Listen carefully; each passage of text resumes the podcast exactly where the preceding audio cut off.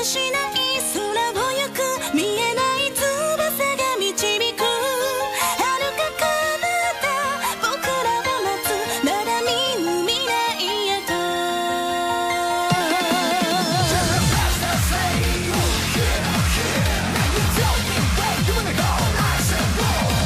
Saludos, nosotros somos Nación Poperto, la última nación libre de América, donde analizamos obras de la cultura geek de manera libre y sin miedo a la censura. Chupatela, corrección política. Pues bueno, en esta ocasión conversamos sobre una obra de película que habla sobre la continuación del anime de Axel World, cuya reseña está hace dos podcasts, voy a escucharlo, está bastante bueno donde se nos cuenta una historia sobre un antiguo peligro que ahora despierta y pone en peligro todo el mundo acelerado. Lolis, waifus, reyes y un cerdito mano larga son parte de esta fabulosa obra. Sí, no me equivoqué, así se describe esto. Ponte cómodo, invita a tu waifu acelerada, que sea que eso signifique, porque comenzamos.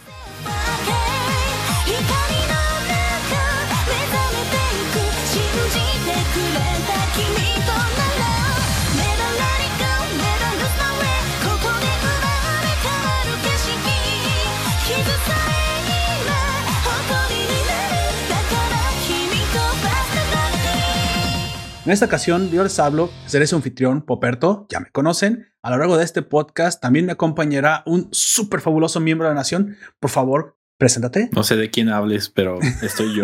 Pero estás tú. Ah, sí. Ah, ok, estás emulando la baja autoestima del protagonista. Me gusta, me gusta. Estás metiendo en Sí. personaje. bueno, diles, diles pues quién eres. Ah, no, eh, se me olvidó quién soy. Ah, No, no, no, no se crean, no banda.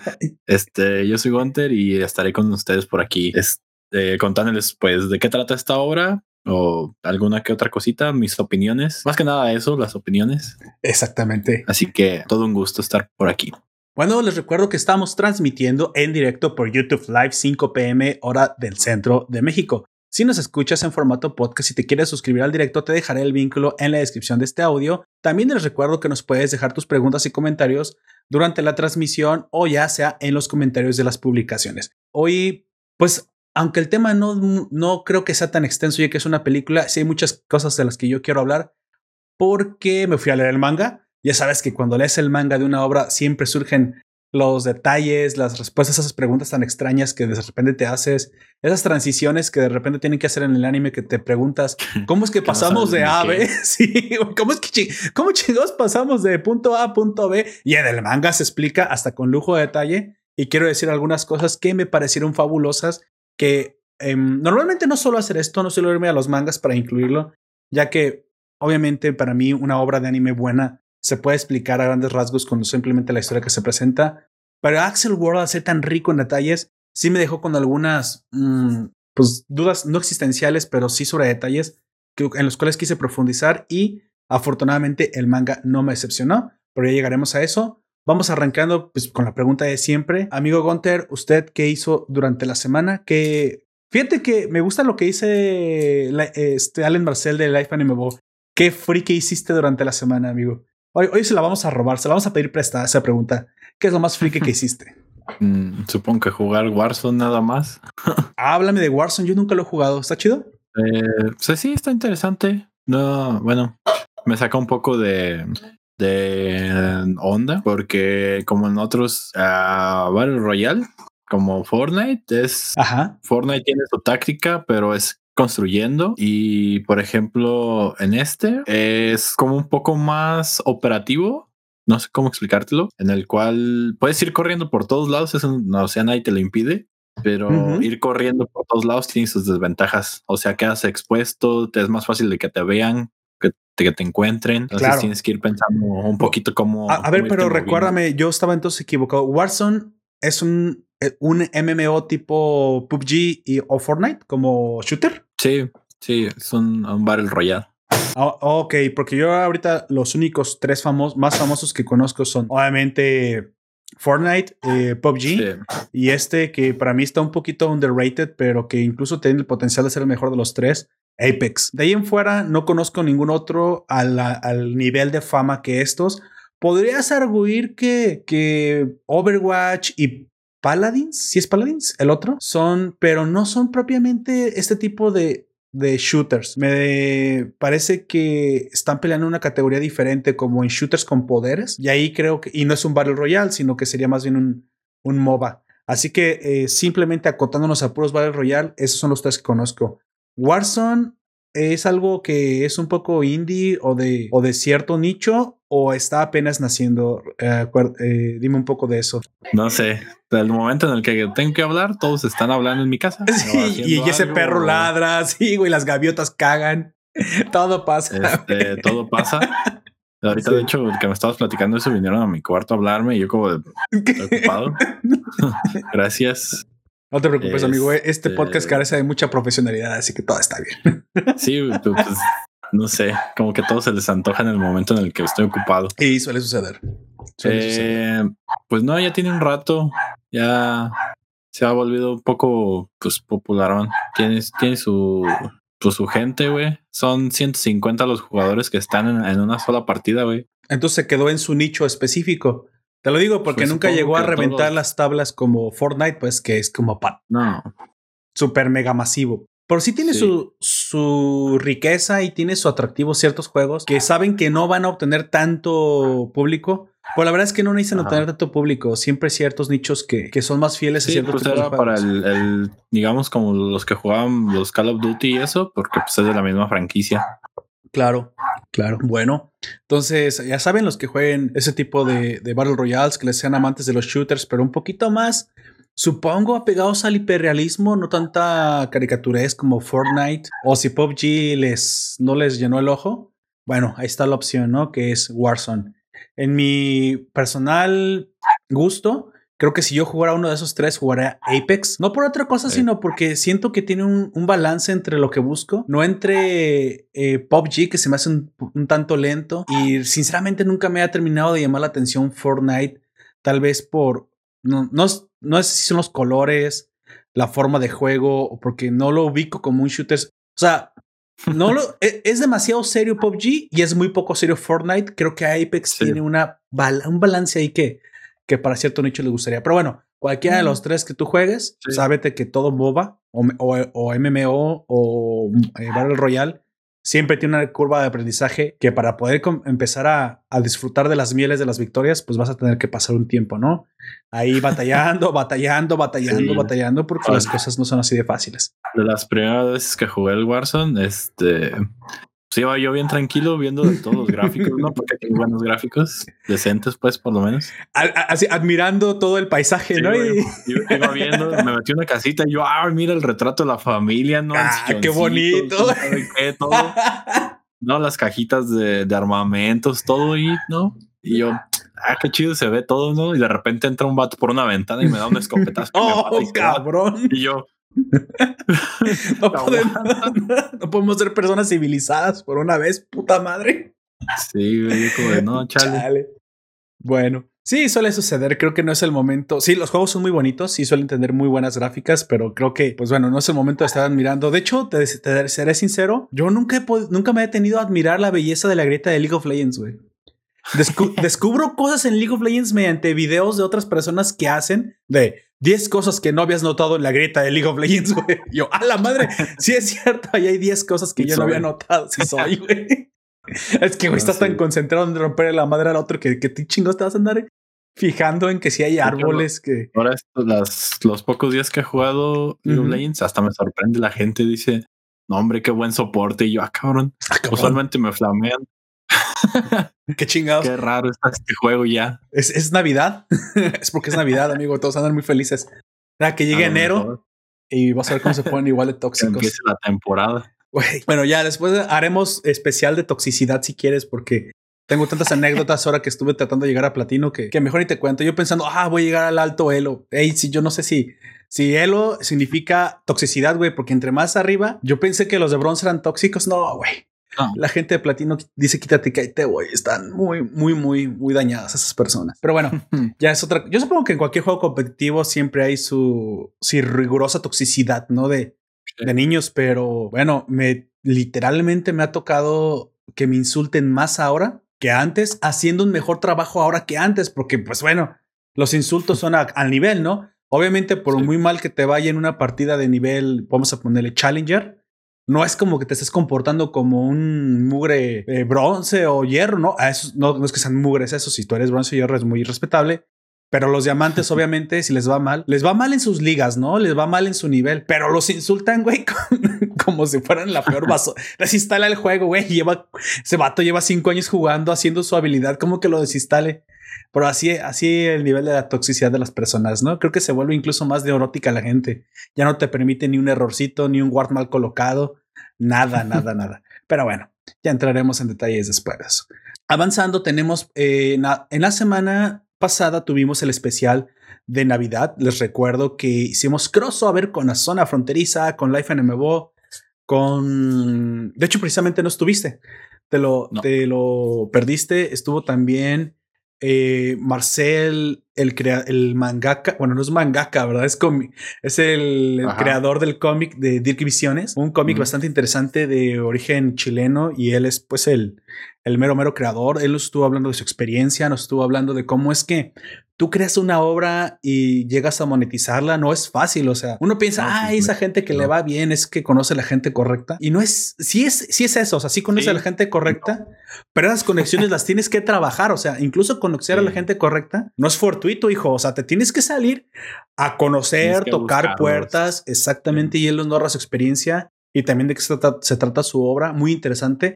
Váyanlo a escuchar. También nos, eh, eh, honró con su participación los chicos de la zona fronteriza, Yalen Marcel de, Life NMO. Unas, nos compartimos una- unas anécdotas y unas eh, reseñas bastante interesantes. Vayan a escuchar, estuvo bastante bien. Lamentablemente, Gunter aquí presente no pudo estar en la vez pasada. Estuvo Ojak, que curiosamente en esta no está. O sea, se están turnando. O es la misma persona, ya sabes. A veces le sale un. Es como saga, güey. A veces es Gunter, a veces a Ojak. De ratos sí, de ratos no. A ratos no. Sí soy y no soy. Sí soy y no soy. No, no se crean. Yo los conozco que sí son dos personas diferentes. Aunque es curioso que se hayan turnado ahora la, la, la aparición. bueno, avancemos un poquito sobre eh, los comentarios que nos han dejado en los audios. En la vez pasada, pues pasamos directamente a la, al contenido por el especial, pero esta vez vamos a retomar los comentarios que nos han dejado en los podcasts de reseñas. Nos dejaron en el audio de The Superman para el hombre que lo tenía todo, o en su traducción en inglés, The Superman for the Man Who Has Everything. Eh, continuando con el comentario, nos deja Cristian Aguilar Pérez. Gran podcast, soy más de Marvel. Eh, ¿Se respeta, Cristian? O sea, tú eliges lo que te guste, pero Superman es uno de mis superhéroes favoritos. Ojalá hablen más de cómics de Marvel y humildemente les sugiero las historias siguientes. Civil War, gran historia, gran recomendación. Iron Man, el demonio en la botella. Ah, usted, Demon in a Bottle, sí, cierto. Y Planet Hulk, Spider-Man Blue y X-Men Días del Futuro Pasado. Ok, todas esas que acabas de mencionar, Cristian Aguilar, todas esas yo las conozco por encima. Sé más o menos de qué se tratan la gran mayoría. Civil War en especial, sí la conozco y yo la he leído. Ah, gracias por tu recomendación. Sí es cierto que últimamente hemos abordado casi puras, puras historias de DC Comics. Eh, no ha sido así el, el 100%. También tenemos varias de Marvel. De hecho, arrancamos con varias de Marvel. Pero claro que sí lo tomaremos en cuenta. Don Comics y yo estamos en una eh, dinámica en la que eh, casi semana con semana él elige la obra que él, él trata de reseñar y casi siempre coincide con aquella que él está leyendo físicamente ya que él es coleccionista. Así que muy probablemente esto que tú me estás comentando, él las debe haber leído y las tiene en sus, en sus este, ediciones de portada de piel de cordero sacrificado en Noche Santa, ¿no? O sea, obviamente ha de tener las mejores versiones de esto que tú me estás diciendo. Se las voy a, se las voy a sugerir. De hecho, de todas esas que acabas de decir, la que a lo mejor me gustaría primero reseñar sería la de Planet Hulk. Me parece que Planet Hulk eh, es bastante divertida. Y curiosamente, yo hace poquito acabo de ver Thor 3 otra vez. Un bodrio de película, si me lo preguntas, de superhéroe. Pero si le quitas lo de superhéroe y pones que es una comedia, es una muy buena comedia. Ah, ahora sí que a mí me gustó. Sin embargo, no es lo que yo hubiera querido ver de Thor. No sé si, si la viste, Gunter, la de Thor 3, la que es no, comedia. casi no veo películas de, de ese Ah, tipo. Es que es, es que es una comedia y sin embargo, bueno, yo sé que eh, Taika Waititi, que es el director, tiene un muy peculiar estudio. Sin embargo, creo que esa, esa tónica divertida, cómica, hubiera quedado bien con, con otros héroes, ¿no? Bueno, yo creo que desperdiciaron a Thor. No es que, no es que esté mala, voy a, voy a reverberar porque realmente me divertí mucho. Sí, sería deshonesto si te dijera que no. Pero creo que Thor se puede prestar para historias mucho más impresionantes. Pero bueno, le voy a sugerir a ver si hacemos este primero y claro que sí, tomaré tus recomendaciones en cuenta. El siguiente comentario, amigo, por favor, hazme el honor. Eh, así es, nos deja, si es alim- a live anime, Ujú. pues eh, feliz Navidad y próspero año nuevo. este Poperto con sus doble- dobles sentidos y si es mejor dar y, y es mejor si es doble. Ah, caray. y más de, de una vez al año, pues cada quien y en su cumpleaños. Eh, él sí es reci, difícil de leer, pero bueno. Es el, él sí es el doble y Es, más de una es que está vez escrito en boliviano, Ahora amigo. sí. Hay que traducirlo al español. Es el sincero deseo del cami navideño. Ah, te decía que, que des más que recibir. Sí, claro que sí. Bueno, gracias, Cami. Gracias por tus buenos deseos y también te deseamos lo mejor para ti, tu proyecto, los tuyos, tu, tu familia, tus acompañantes y todo, todos los que estén alrededor de ti este y el siguiente año. Y a todos los que nos están escuchando, obviamente. De hecho, este es el penúltimo, supongo, podcast del año. El siguiente, bueno, yo creo que le vamos a, arrancar, yo creo que en enero del siguiente año. Y simplemente haré una simple despedida para. ¿Qué te parece hacer un lo que 2020 se llevó, amigo. Estaba pensando eso en la mañana. Dije, güey, se llevó muchas cosas. Se- sería un, se habría mucho contenido acerca de lo que pasó en 2020, pero creo que también sería una interesante idea no solamente buscar las cosas malas que sucedieron, porque son muchas, y a de nosotros También las simplemente lo buenas. tenemos presente. También hay muchas buenas, hay muchas cosas que a pesar de la pandemia llegaron en 2020 y que a lo mejor por todo el, el brete y todo el ruido que generó la, la, la enfermedad, mm, de, no se habló tanto de eso. Hubo muchos avances en la, en la ciencia, muchos avances, sobre todo en el campo computacional. Y a pesar de que creamos que es un año perdido, realmente ha sido un año extra- exageradamente productivo. Y bueno, me gustaría hablar de eso tal vez en el último podcast del año. Lo que Ajá. tentativamente lo que 2020 se llevó. ¿Sale? Pues Si se llevó tu novia, pues entonces coincide con, con la película, ¿no? No, no es cierto, spoiler. De una película de hace 50 y tantos, 60 y tantos. No es cierto. Yo estaba pensando que estamos en el 2000, güey. 80 años. De DreamWorks. Ay, saludos. sí. ¿Sí no lo has visto? Lo que el viento se llevó está en No, DreamWorks. lo que el agua se llevó. Ah, lo que el agua se llevó. Ok, bueno, esto es lo que la pandemia. ah, lo que la pandemia se llevó. Eso sería un buen título. Pues bueno, y aparte vamos avanzando rápido porque hoy hablaremos de la película y tengo muchas cosas que decir, como ya dije, que me encantaron. Bueno, eh, antes que nada también diré algo, algo que yo hice en la semana, algo freaky que yo hice en la semana. Yo estuve, me, me había saltado, fíjate cómo, cómo se me olvida preguntarme a mí mismo. Yo mismo, ¿qué hiciste freaky en la semana? Ah, bueno, Fíjate que estuve eh, bajando un montón de juegos para el PSP y esto es algo que les voy a recomendar a los que estén escuchando esto y les interese jugar en su celular. Quise calar la, la potencia de las nuevas máquinas porque obviamente, como saben, me gusta mucho la tecnología, pero hace años ya no juego nada, ni Genshin, ni Impact. ¿Sabes qué fue el último que jugué? Pokémon Go. Y ahí me tenías con la pinche Pokébola hasta que ya eso se volvió un hábito y me harté y lo desinstalé. Y de hecho no soy tanto de jugar de, en, los, en los celulares. Sin embargo, eh, quise ver hasta dónde llegaba la potencia de estas nuevas máquinas, especialmente uno un nuevo de los, eh, el Samsung 10. No es el Samsung más nuevo, por eso me atreví a comprarlo porque ya estaba en muy buen precio. Ahora para Navidad siempre compro como que del nuevo más nuevo al anterior porque más nuevo está infinitamente caro y los anteriores están en un momento en el que se ponen en buen precio y pues agarrar una buena máquina. Bajé el emulador de PSP y quise calar a ver qué tan buenos eran los celulares ahora corriendo eh, pues estos juegos que quieras o no sí tienen cierta cier- cierto peso. Miren, la emulación nunca va a ser como correr de forma nativa y obviamente requiere una buena máquina. Aparte, acababa de ver un video acerca de que el nuevo Xbox Series S eh, ya tiene emulación y puede correr hasta juegos, no creo, que- creo que hasta de PlayStation 3 bastante bien. O sea, están hablando de que es una bestia emuladora. Entonces, dicho eso, dije, bueno, voy a bajar el, la aplicación para emular y bajé la, ¿cómo se llama? Se llama P- PPSSPP. Así se llama, como PSP, pero con doble P, doble S y 2P. Para celular.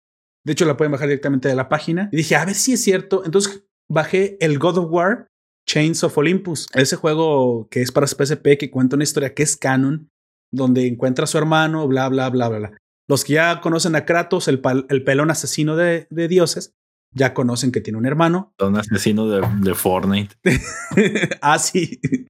Entonces, ¿me creerás que lo corre súper fluido el celular? Dije, a lo Sí que hemos creo. llegado con una máquina, o sea, un celular, güey. O sea, tiene más potencia de lo que ahora consolas, Mm, quizás están mejor optimizados. pero es un emulador. Sí, es un emulador. O sea, el pero emulador. Pueden estar mejor optimizados para celular que para la compu. Es- eso sí es cierto, pero recordemos que está corriendo dos máquinas porque está, Sí. está traduciendo, le está traduciendo al compilador. A lo que voy es que los procesadores de celular no, no están normalmente diseñados para alta potencia.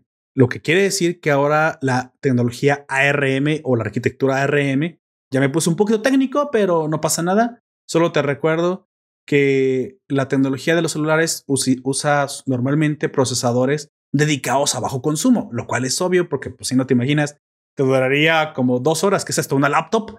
Bueno, sí, yo sabía, yo antes tenía una laptop Toshiba que me duraba dos horas y yo creía que era un chingo. Dije, dos horas sin, sin conectarte a la luz, uf, cómo han cambiado las cosas, ¿verdad? Ok, boomer. Pero me sorprendió, me sorprendió lo bien que se ve. Y de hecho, también bajé el Genshin Impact. No, no me he vuelto Genshin Impactero. Solo lo bajé, lo corrí, lo jugué un par de horas. Vi qué tal, vi qué tan bien se veía. Así que nomás como para hacer una reseña técnica y qué tan fluido corría. Y me pareció que es mucho más ligero que el emulador corriendo el God of War. Pero solo quiero decir que eso fue lo que hice. Calé técnicamente el aparato. No sé si tenga el tiempo para jugarlo. Yo sé que es un gran juego y muy probablemente los que son fanáticos de PlayStation y fanáticos del, del pelón mata, mata dioses, obviamente también dirán, oh, es un juegazo. Sin embargo, pues está ahí, ¿no? En veremos a ver si lo puedo llegar a jugar. Y eso fue lo que hice. Me gusta estar haciendo ese tipo de pruebas. Yo sé que ya no tengo el tiempo y es lo más probable es que no, no lo voy a jugar. A duras penas he podido jugar un poco LOL y un poquito Diablo 3 ahora que lo retomé para, para acabar con los, eh, eh, los, ¿cómo se llaman? Um, los últimos logros del juego. ¿Sabías que no había jugado con el Necromancer? Estaba esperando que bajara de precio y también ya lo compré el mono y me lo estoy acabando. Otra vez, por enésima vez. Está a punto Eh, ya de salir 10 del, después. bueno, es que lo, es, lo, es que lo retomo. eh, Fíjate que cada como dos o tres años lo retomo y lo avanzo y lo avanzo y le acabo ciertas cosas. Cuando salió el, el santo, el, en la en expansión que fue contra Maltael, Ajá. pues ahí, bueno, lo retomé porque es parte de la historia. Y ahora el Necromancer y acabarlo y aprenderlo a jugar. Este, para los que salen un poquito del Diablo 3, estamos tratando de llegar unos amigos y yo a grietas nivel 100. No pedimos demasiado. Yo sé que hay gente súper hardcore allá afuera que llega a las grietas nivel 150. No, yo solamente quiero llegar a las nivel 100, acabarme los logros del juego y órale, vámonos. Y nos preparamos. Me pongo una meta donde yo digo, aquí ya lo terminé. Y nos preparamos para llegar a Diablo 4, que seguro que todo el mundo lo jugará. O sea, gamers de verdad, gamers casuales, gamers posers, posers, chicas gamers, nudie streamers, todo el mundo lo va a jugar. Y obviamente, pues no me quiero quedar fuera del mame, ¿no? Cuando llegue el Diablo 4, que promete estar bastante, bastante bueno. Ya por ahí hay unos trailers y los que lo hayan visto, pues bueno, yo estoy bastante hypeado. Lamentablemente, cuando salga va a costar 2 millones de dólares. Y pues lamentablemente, si lo quieres jugar en, en día 1, eso es lo que vas a tener que desembolsar muy probablemente. Espero que hayan aprendido los errores de Diablo 3, porque los que no se recuerdan al principio, pues sacaron el juego para hacer un casino online y eso encabronó a la, a la, a la raza, a, la, a todos sus seguidores y tuvieron que corregirlo con parches póstumos. Lamentablemente, desde la unión de, de Blizzard con Tencent, no me da muy buena espina y menos que sacaron un juego para celular donde los mismos fans dijeron, ¿en serio Blizzard? Una, una empresa respetada para computadoras que no está, que, que no se le conoce por burlarse de su, de su raza, sino o de sus seguidores, sino de ser respetuosos con su comunidad. Nos está trayendo un juego para celular en conjunción con una compañía que es conocida por crear puros videojuegos de microtransacciones. ¿En serio crees que eso es lo que debes hacer en la comunidad? Bueno, no sé si Diablo 4 y eh, Diablo Immortal, que es para celular el próximo año, definirán el futuro de la compañía. Veamos que también lo hace o qué tan mal lo hace. Eso ya es cuestión de ver, ¿no? Yo por lo pronto he visto muy malas críticas del Cyberpunk. Creo que por ahí viene mal optimizado, con malos parches. Supongo que hacer un mundo abierto no es fácil, pero entre lo bueno y lo malo, yo creo que Cyberpunk está redefiniendo el género y una historia de, que a mí me encantan las de ciencia ficción futurista, cyberpunk, que aparte necesariamente tiene que ser decadente. Es algo que yo celebro que haya porque esas historias son las que a mí más me gustan. Eso se arreglará. Para la gente detractora de Cyberpunk, no va a pasar un año en lo que ya todos los parches arreglarán todos los problemas. Creo que más bien fue que quisieron adelantarse para esta Navidad porque el siguiente año se, se pronostica una crisis económica para muchos países más fuerte, lo cual yo no creo sinceramente que vaya a ser el caso, pero bueno, muchos dicen que sí, muchos dicen que no, muchos piensan que 2020 es un tutorial para 2021, muchos piensan que ya comenzamos a recuperarnos, simplemente hemos visto ya lo peor de la pandemia. Híjole, es difícil saberlo, yo creo que va a ser una, una mezcla, no creo que vaya a ser esto homogéneo, creo que en algunos países sí de verdad ya está la recuperación eh, eh, presente, creo que en otros países a lo mejor lo peor todavía falta por venir. Y en otros países como el nuestro, creo que tenemos una combinación de ambas, de ambas situaciones, ¿no? Esperemos que de todos modos el mercado no caiga para los más pesimistas, ya que siempre nos va mal a todos cuando pues deja de haber eh, pues, transacciones económicas. Eso significa pérdida de empleos, pérdida de poder adquisitivo, y creo que las cosas no, no ha estado fácil. Este, lamentablemente, nuestras propias políticas internas aquí en México hablan de que el siguiente año va a ser un año un poco difícil. Así que, pues, no les puedo decir más que suerte, fuerza y pues aguantar. Aguantar lo que queda de, de esta cuarentena. En lo que te ponen la vacuna, pues nada más sigue protegiéndote para que no te vayas a morir ya cuando había vacunas.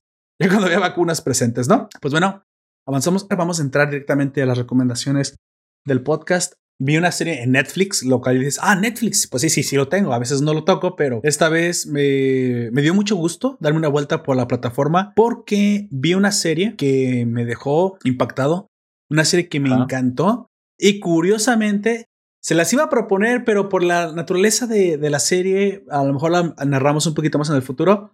Yo solamente en este momento quiero dar la recomendación para que la vayan a ver, ya que creo que es algo que merece mucho la pena. No es secreto que los japoneses no son los mejores actores del mundo. Ya hemos visto varias veces que, pues, nos dejan un poquito decepcionados con, con la calidad de la actuación. Y esto para mucho, yo he escuchado a muchos expertos, incluso esto ya lo decía alguna vez, también lo tocó Kira Sensei en su canal de Japón, pero no es el único. He visto muchas personas que me dicen que la razón de por qué la actuación live action de los japoneses no suele ser buena, y esto se, se remite mucho a su cultura, es porque los japoneses ven mucha televisión. O sea, mejor dicho, yo creo que lo planteé mal. No ven tanta televisión. Les gusta leer más, son, una, son un país lector, pero entre lo poco que consumen de, audiovisual suele ser televisión. Sí, creo que me, me, expliqué mejor así. A lo mejor hay una, una, generación ya de nuevos japoneses que gustan del cine, que gustan de las plataformas, pero ahí viene, están en sus 20, en sus, en sus 25.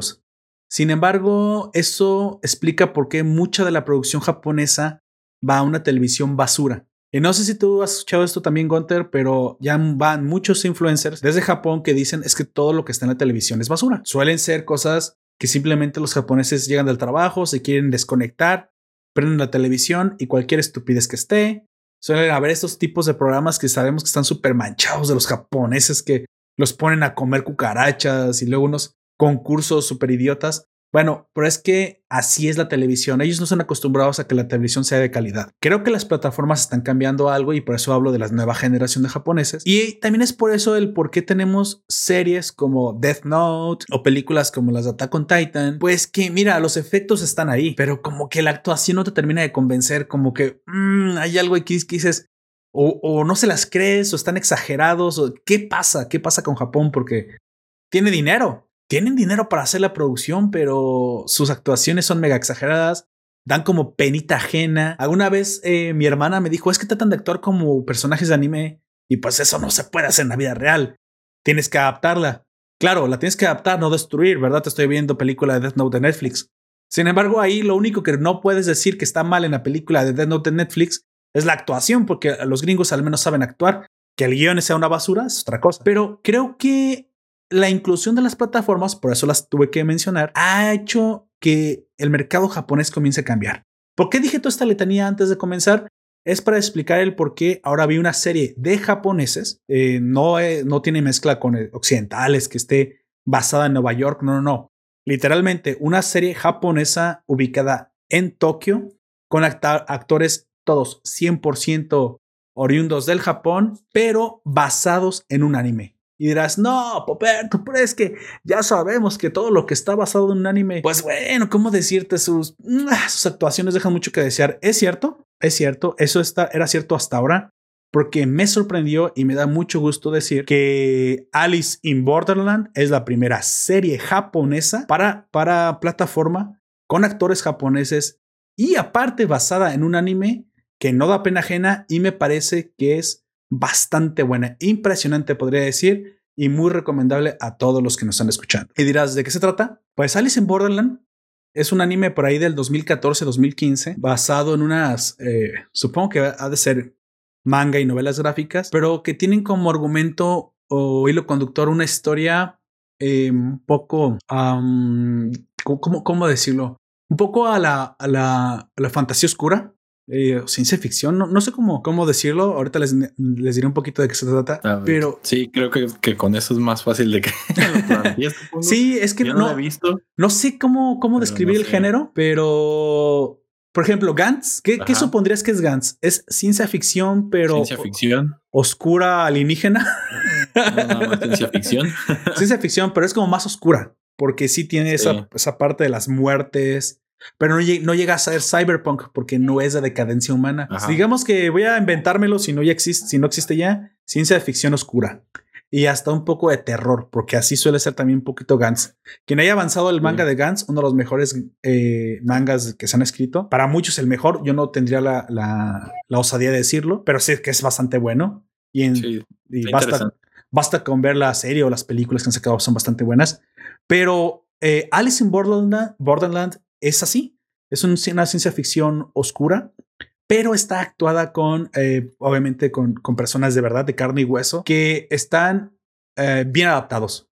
Es lo que quiero decir. Mm. Fui a ver el anime después de haber visto la serie. Y obviamente la gente de anime, o sea, los personajes de anime, actúan exagerados, eh, ya te la sabes, ¿no? El, los clásicos sí, gritos, lo clásico. lo clásico que tú ves en un anime. Sin embargo, está bastante bien adaptado. El live action son bastante sobrios. Creo que esa es la palabra sí. con la cual lo describiría, lo describiría. Y se ve que los actores están actuando para, no quiero decir para un público occidental, pero están actuando de tal forma que un público occidental se siente cómodo viéndolos. Sí, no, no hacen el clásico de. Ya ves que las mujeres luego llegan y se presentan súper exageradas, súper eh, teatrales. Eh, oh, más. Sí. No, no, no. Acá es eh, normal. Sí tienen un cierto, digamos, aire al personaje que están representando, pero se quedan en los ámbitos humanos. Sí, en lo que un ser humano eh, actuaría. De hecho, te, te, recuerda bastante a los coreanos. Y sabemos que los coreanos, eh, su actuación es una actuación que agrada al occidental. O sea, los dramas tienen una gran ventaja. A pesar de ser súper mega melodramáticos, tienen buenos actores que ya se han curtido en esto de la, de la actuación occidental. Muchos de ellos son educados en Estados Unidos, en, escuelas de actuación occidentales, vuelven y tienen esta producción que, aunque tenga sus valores asiáticos, su forma histriónica eh, agrada, no da pena ajena y no se ve súper exagerado, súper fingido y súper forzado. Podría decirse que es como si vieras que los actores coreanos se los llevaron a Japón e hicieron esa serie, pero estos sí son meramente japoneses. Yo creo que hicieron lo mismo, los mandaron a Estados Unidos. Netflix les dio unas clases de actuación occidental y los devolvieron para hacer esta obra. Bueno, ya no doy más, eh, más vueltas. ¿De qué se trata Alicia en Borderland?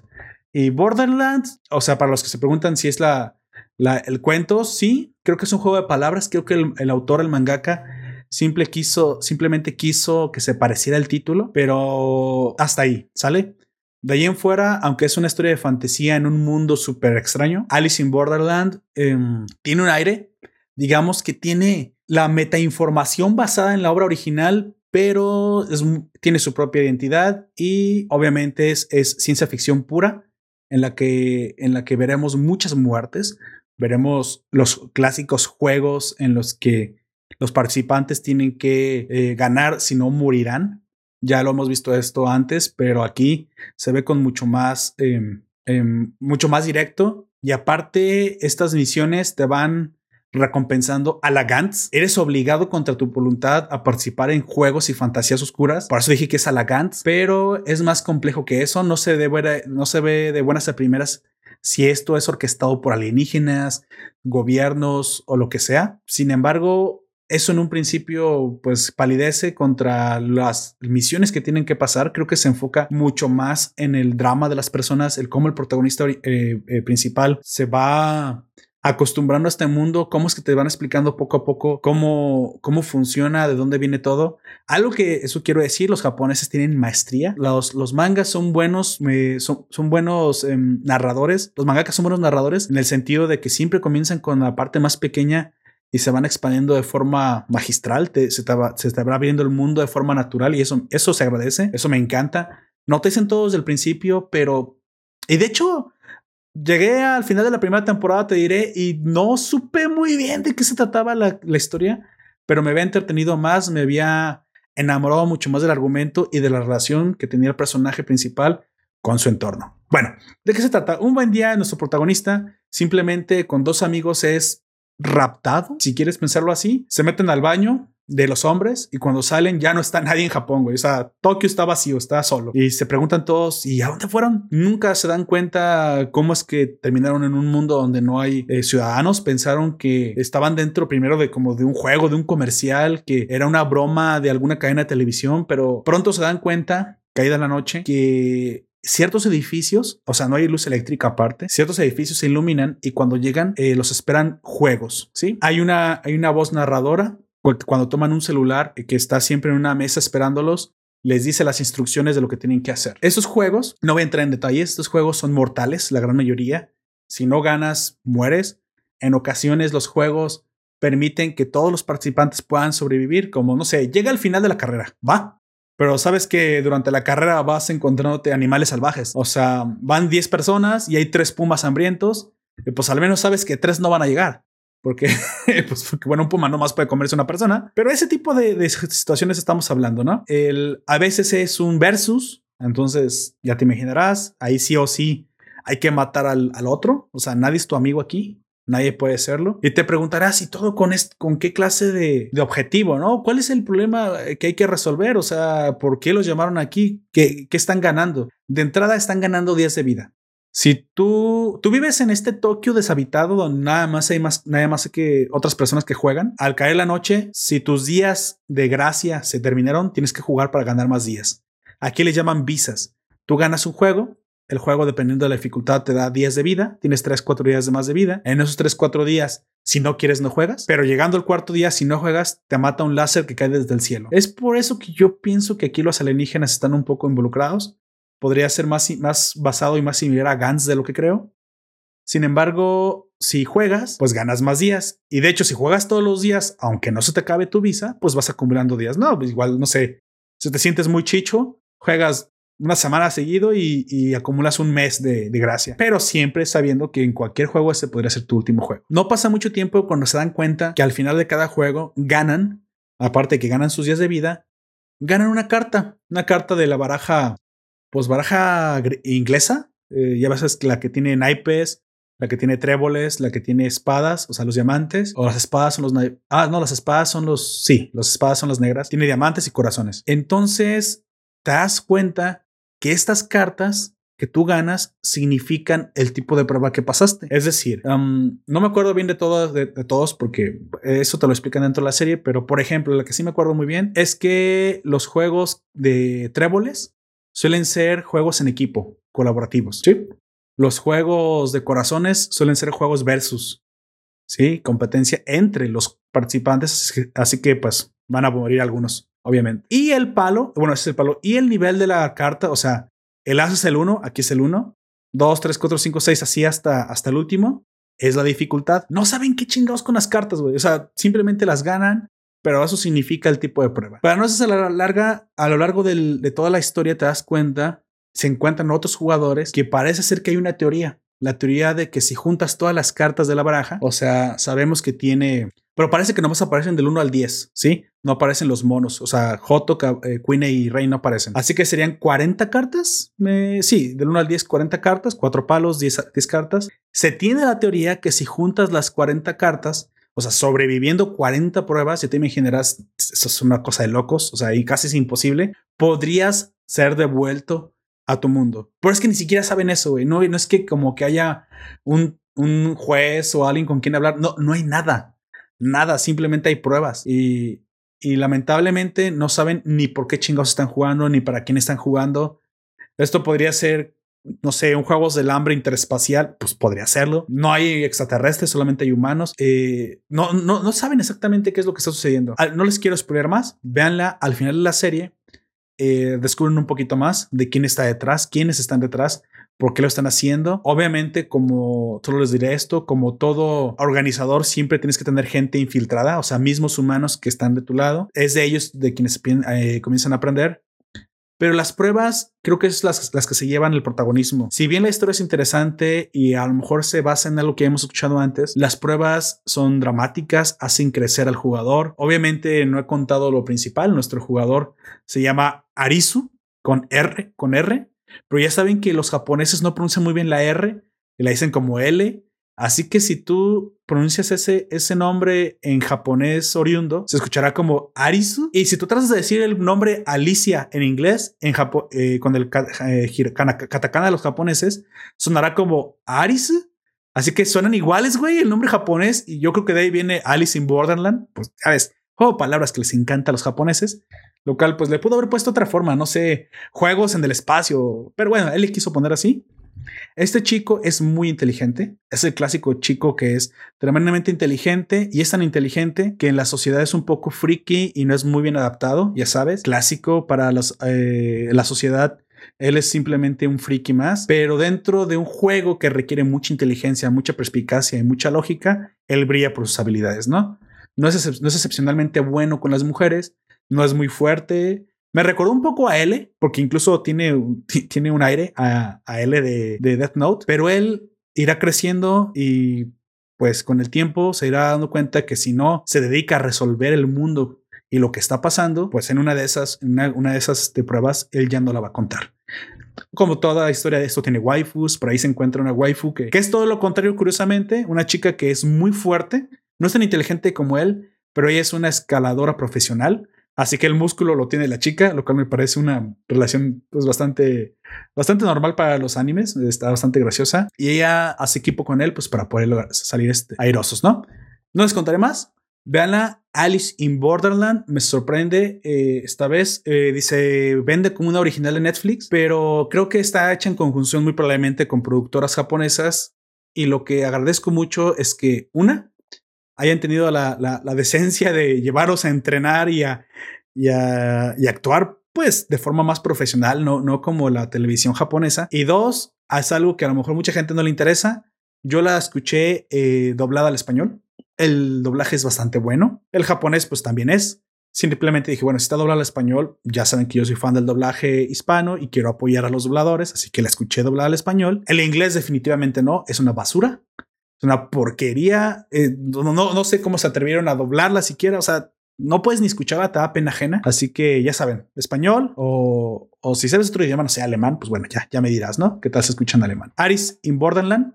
Y si quieren saber dónde viene, hay tres, hay tres ovas de anime. De hecho, no es una serie, son tres ovas que yo me imagino que narran el arco. No es, no parece un manga demasiado grande. Así que esta primera temporada muy probablemente abarque eh, tal vez en el manga el primer arco, el segundo arco. No lo sé, no lo fui a leer. Solamente sé que hay tres ovas adaptadas al anime. Solamente las vi, ni, ni siquiera las vi completas porque no quería spoilearme, ya que las empecé a ver antes de terminar la serie. Solo vi que efectivamente la actuación de los personajes de anime son como solemos verlos, exa- exageradamente histrónicos y exagerados, pero que la adaptación a la actuación sí, eh, sí fue premeditadamente pensada para gustar al público occidental.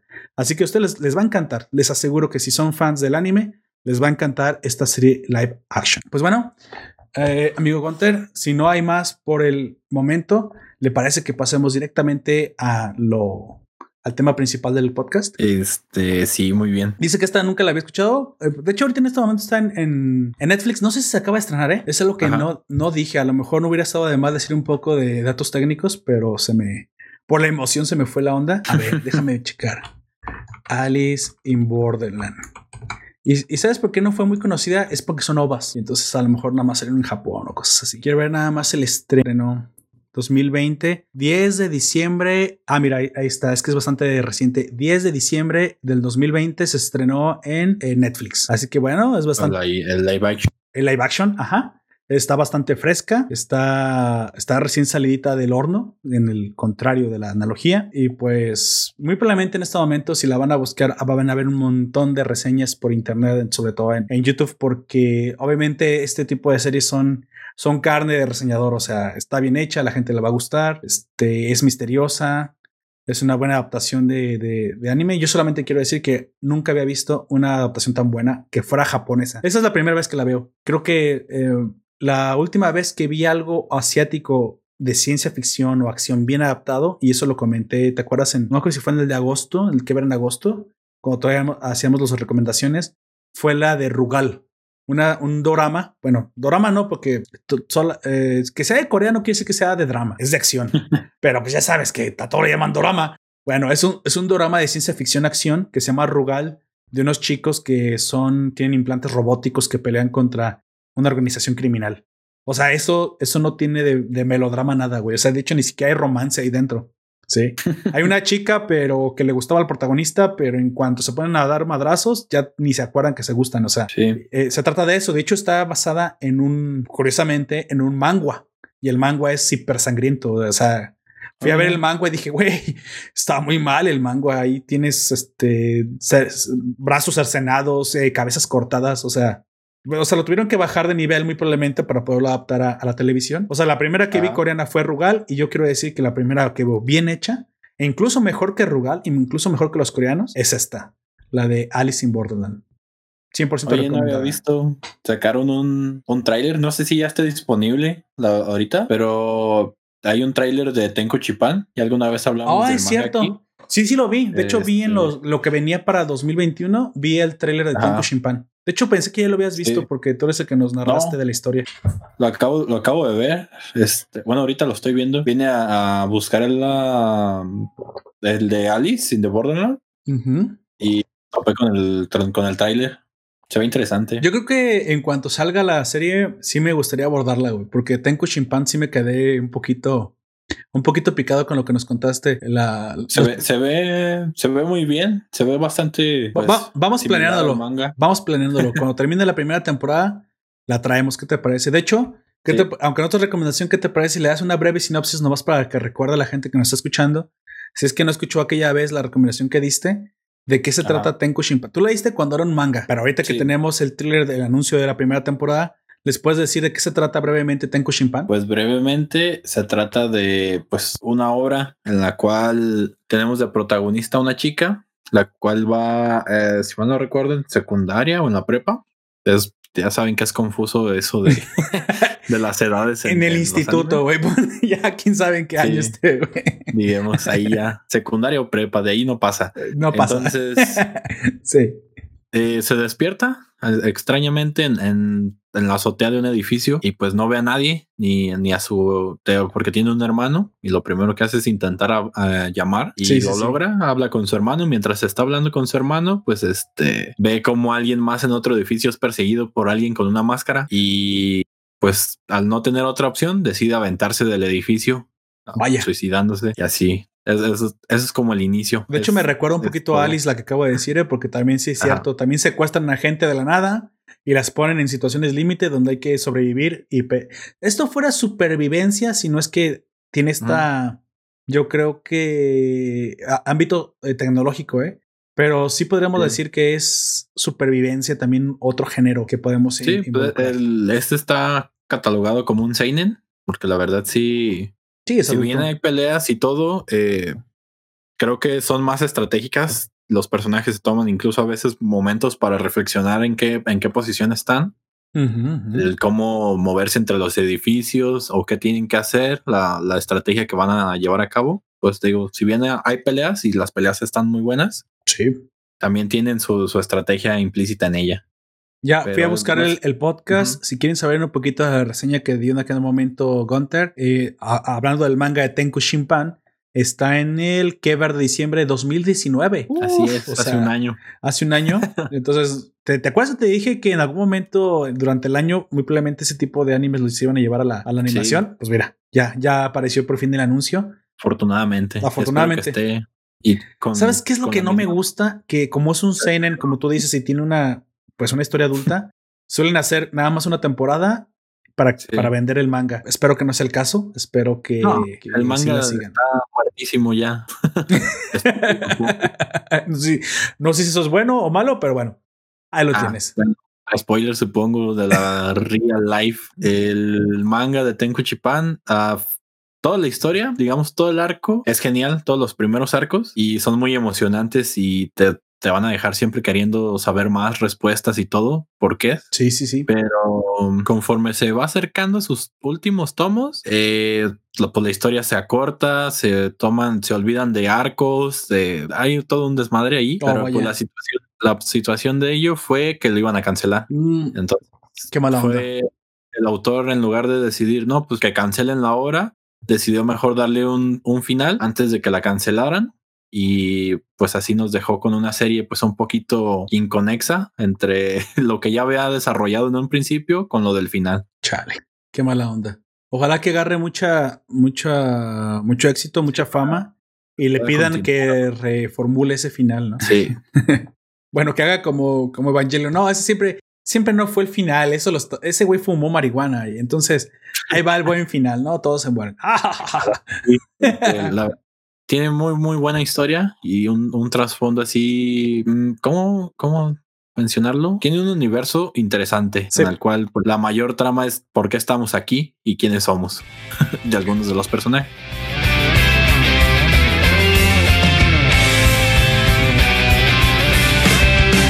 Bueno, te recuerdo en este momento, eh, escucha que nosotros estamos a punto de hablar de, las, de la serie sin spoilers todavía.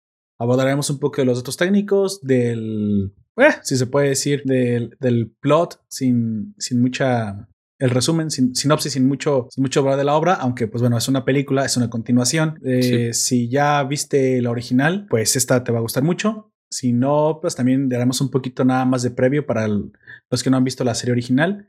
Pero todavía no. Aquí solamente abordaremos lo técnico y cuando lleguemos a los spoilers te avisaremos.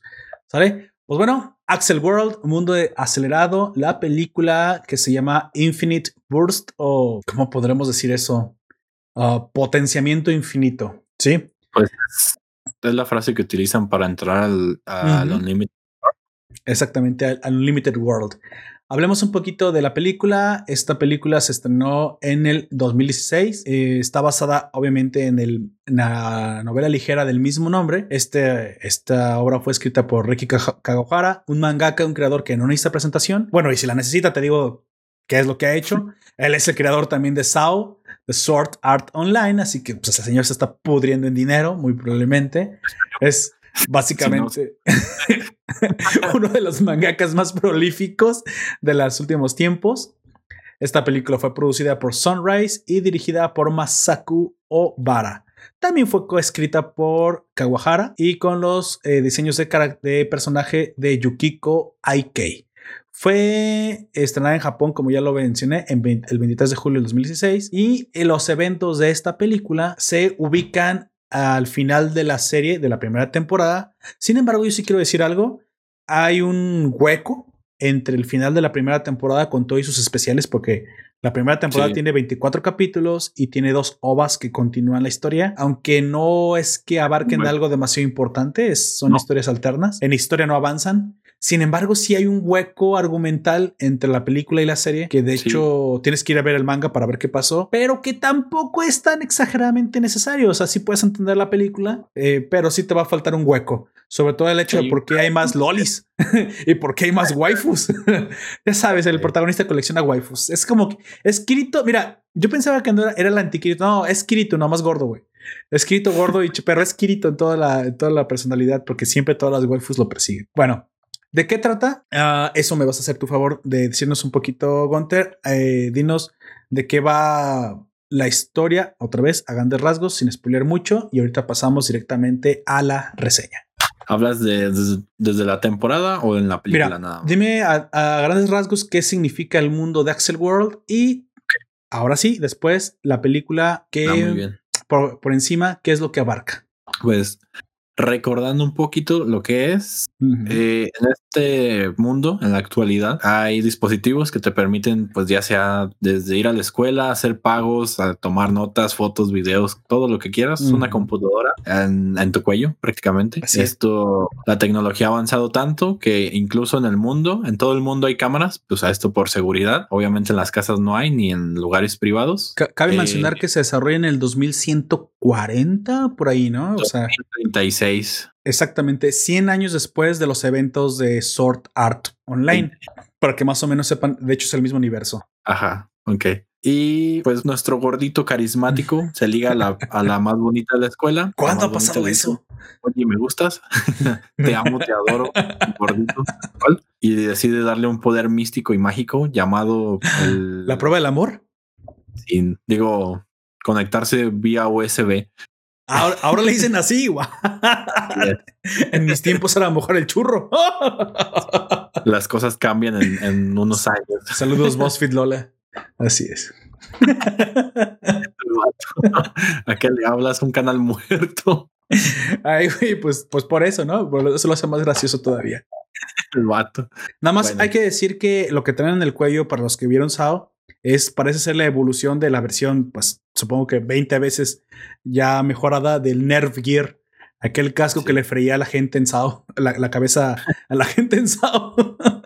Propiamente el casco funcionaba bien, ¿verdad? Pero Pero también era un microondas, o sea, eran unas gafas de realidad Sí. virtual y un microondas. Lo malo es que pusieron dos productos en uno y a veces eso nunca sale bien. Eso no lo ideal. Pero bueno, así a grandes rasgos le entregan un programa misterioso, el cual pues muy pocas personas tienen, menos de mil personas poseen este programa. El videojuego más exclusivo. Una cuenta de Gmail. Sí, Perdón. va, va descubriendo pues a tanto enemigos, aliados eh, en este mundo en el cual en cada una de las peleas van ganando puntos o perdiendo puntos dependiendo Ujú. de, del- de su resultado. Incluso pueden ganar más de, de 10 puntos, que es- se supone que es la base, dependiendo del oponente al que enfrentes. Sí, claro, claro, claro. Y según la- los niveles del, del Axel World, como ellos lo llaman, del mundo acelerado, puedes acceder a distintas zonas dependiendo de la cantidad de puntos que gastes. Y en esta película eh, se desarrolla, si no por decirte toda, sino la gran parte de, de ella Ujú. En el Axel World, en el... Sí, ¿no? No, en el Unlimited. Sí, o sea, Axel. World es el es todo el mundo conceptual como le llaman. Sí. Se divide en partes, pero la que tú estás mencionando precisamente, digamos que es la parte central del mundo, que es este Unlimited Unlimited World. Unlimited. Ajá. Unlimited World. Ahorita mencionaremos con más detalle qué es eso, esto nomás a grandes rasgos. Que es la que nos da el nombre también de la película, porque es la clave de acceso la que utilizan para entrar a ese mundo, el Unlimited Burst o Burst, no, lo, lo que quieras en inglés o en japonés, el, el Burst. Sí, Unlimited Burst. Así es. De de hecho, eh, exactamente el, el juego, en teoría, para hablar un poquito, no, esto no es tan spoiler, el juego es básicamente un juego de peleas, pero es un MMO. Cuando retas a alguien o cuando peleas con alguien, entras a una zona especial temporal en la que nada más se crea para poder pelear. Para hacer un poquito la aclaración, pero el mundo mundo, verdaderamente el, el, el mundo más importante es cuando entras directamente al MMO. De hecho, curiosamente, el juego te pone una condición. Cuando eres un novato, haz de cuenta que estás haciendo el tutorial. Eh, vamos a ponerlo como en LOL, güey. Es, estás peleando contra los bots en, en LOL y hasta que no llegas a nivel 30 y acumulas cierta experiencia, ya te, ya te permiten hacer rankeadas. Es lo mismo. Sí, en este MMO no puedes entrar, de hecho, al MMO. No puedes entrar al mero juego. Solamente No, estás peleando como en salas temporales hasta que tienes un nivel y una experiencia. Y ahora sí entras al verdadero juego. Y para eso se requiere un comando diferente al que, al que al de conexión. Y es el que tú mencionaste. Unlimited Burst. Y ya, te permite entrar al, al MMO. Este, Sí. con sus desventajas y ventajas que eso, que eso significa, ¿no? Que eso conlleve. Normal. Y bueno, yo creo que pues nada, eso nada más antes de comenzar a hablar. Bueno, tal vez un poquito de la película. Si quieres, película, introductoriamente te da, si no has visto eh, la serie, pues Ah, es más cierto, que, es que la cierto. veas o te vas a pegar los spoilers, pero de ahí en fuera, creo que está bastante bien resumido el, el hecho que te dan al principio de, de la película. De hecho, resume muy bien. Muy, muy, Sí. muy bien. Casi podrías aventarte la película solamente y entenderlas todo. o sea, con que veas los hechos como importantes que te dan en la película, puedes entender la continuación de ella. ¿Sabes Ya- qué? ya Lo único que no explican si es el, el lo de el arco de Dusk, el que robaba. Eh, Ese no lo explican muy bien. Es así tienes que haber visto la serie si quieres entender bien qué le pasó a él. Pero si no, lo importante, como tú bien dices, todo, casi todo está bien resumido. Pero si te vas a olvidar, si te vas a perder detalles, pues que, que no te O sea, recomiendo sí. que te pierdas porque la serie es un deleite. Yo lo mencioné en su momento. Hay partes que me gustaron todavía mucho más que Sao. Y yo sé que eso parece sacrilegio, pero no. Un mismo fanático de, de Sao, como es nuestro ciudadano Komatetsu, chico que normalmente está, está activo en el Foro de la Nación, él también le tiene muchísimo cariño a esta, a esta serie y estuvo de acuerdo conmigo. Hay partes que están mucho mejor desarrolladas que el mismísimo Sao, ¿sí? Y creo que saber por qué es, es porque aquí el, el protagonista se desarrolla un poquito más sentimentalmente. Y ah, en Sao, Kirito, eh, Kirito es, pues básicamente es un badass que rompe, que las rompe todas, ¿no? Sí, básicamente es un, es un señor perfecto, es un, un Sakamoto-san, pero aquí no. El chico es todo lo contrario, tiene poca autoestima, tiene que mejorar, no, no, tiene, no tiene seguridad en sí mismo, le dan la oportunidad de ser parte de algo grande y él mismo piensa que no la merece porque pues en su vida ha hecho algo, ha logrado, básicamente es un millennial más normal, más normal, ¿no? Kirito, no, Kirito básicamente es, pues bueno, tío, perfecto.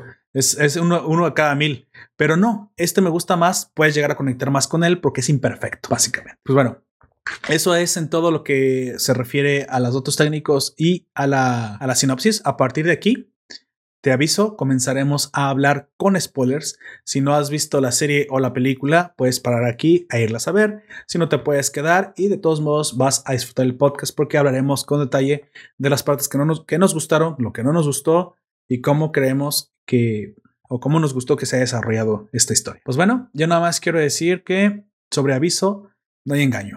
Axel World, Infinity, Infinity Burst, amigo. Hablemos un poquito donde nos quedamos la última vez. En la última, en la última vez la serie se terminó en que Dusk Taker, el chico que robaba poderes, le había quitado a nuestro protagonista sus alas. Las alas. Recordemos que Silver Crow, el personaje con el que se conecta Haru, que es el gordito, el chico principal, el antiquirito, pues eh, construye su personaje de sus traumas. Recordemos que este chico deseaba escapar, deseaba mejorar en su vida, ya no quería ser bulleado, porque era muy bulleado en la, en la escuela, quería, quería poder volar como las aves y escapar de su realidad. Y eso es lo que normalmente hacía, escapaba de su realidad y lo, que, lo cual hizo extremadamente bueno en los videojuegos porque, bueno, se dedicó a solamente escapar al mundo del juego. Ya sabemos que la obsesión también lleva a veces al perfeccionamiento y eso es lo que vio la princesa, ¿no? La protagonista, la, la, la waifu. Ella, ella vio en él una habilidad exageradamente alta en el gaming, en reacciones mentales, lo cual comparte completamente con Kirito. Y vemos que Silver Crow desarrolla alas, ya que pues es, es básicamente el reflejo de sus ansiedades, de su deseo más profundo. Con el tiempo vemos también que hay un segundo poder, que esto me gustó más porque eh, esto ya lo hemos visto en Sao, la comparación es inevitable. ¿Recuerdas que en Sao Kirito pues hackea el juego, güey, con su mente? O sea, no sé qué, no sé cómo mencionarlo de una forma menos... Mira, ¿qué nos pasa? Basándonos en, en, en Axel Ward y dándole un poquito la, la ventaja al, Kirito. la ventaja, la duda, sí. Como era un precursor de, de este de esta tecnología que, que tienen en Axel World, uh -huh, uh -huh. en la cual, si bien de, viste que podían usar como su voluntad. Exactamente. Para pues formar ataques o mejorar su, su condición ahí, tomar esa conciencia de la realidad en el mundo virtual.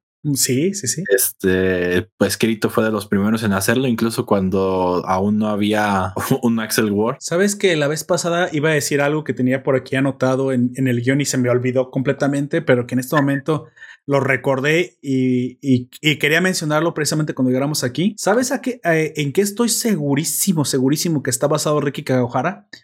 Esto es lo mismo que Matrix. Si recuerdas, ah, en algún momento sí. eh, Morfeo, este, sí. el conductor de la, de la Nabucodonosor, le dice a, al elegido, le dice a Neo, que ahorita está en, una, en un juego que se llama Cyberpunk. Ah, ese Sí. Keanu Reeves se está pudriendo en dinero.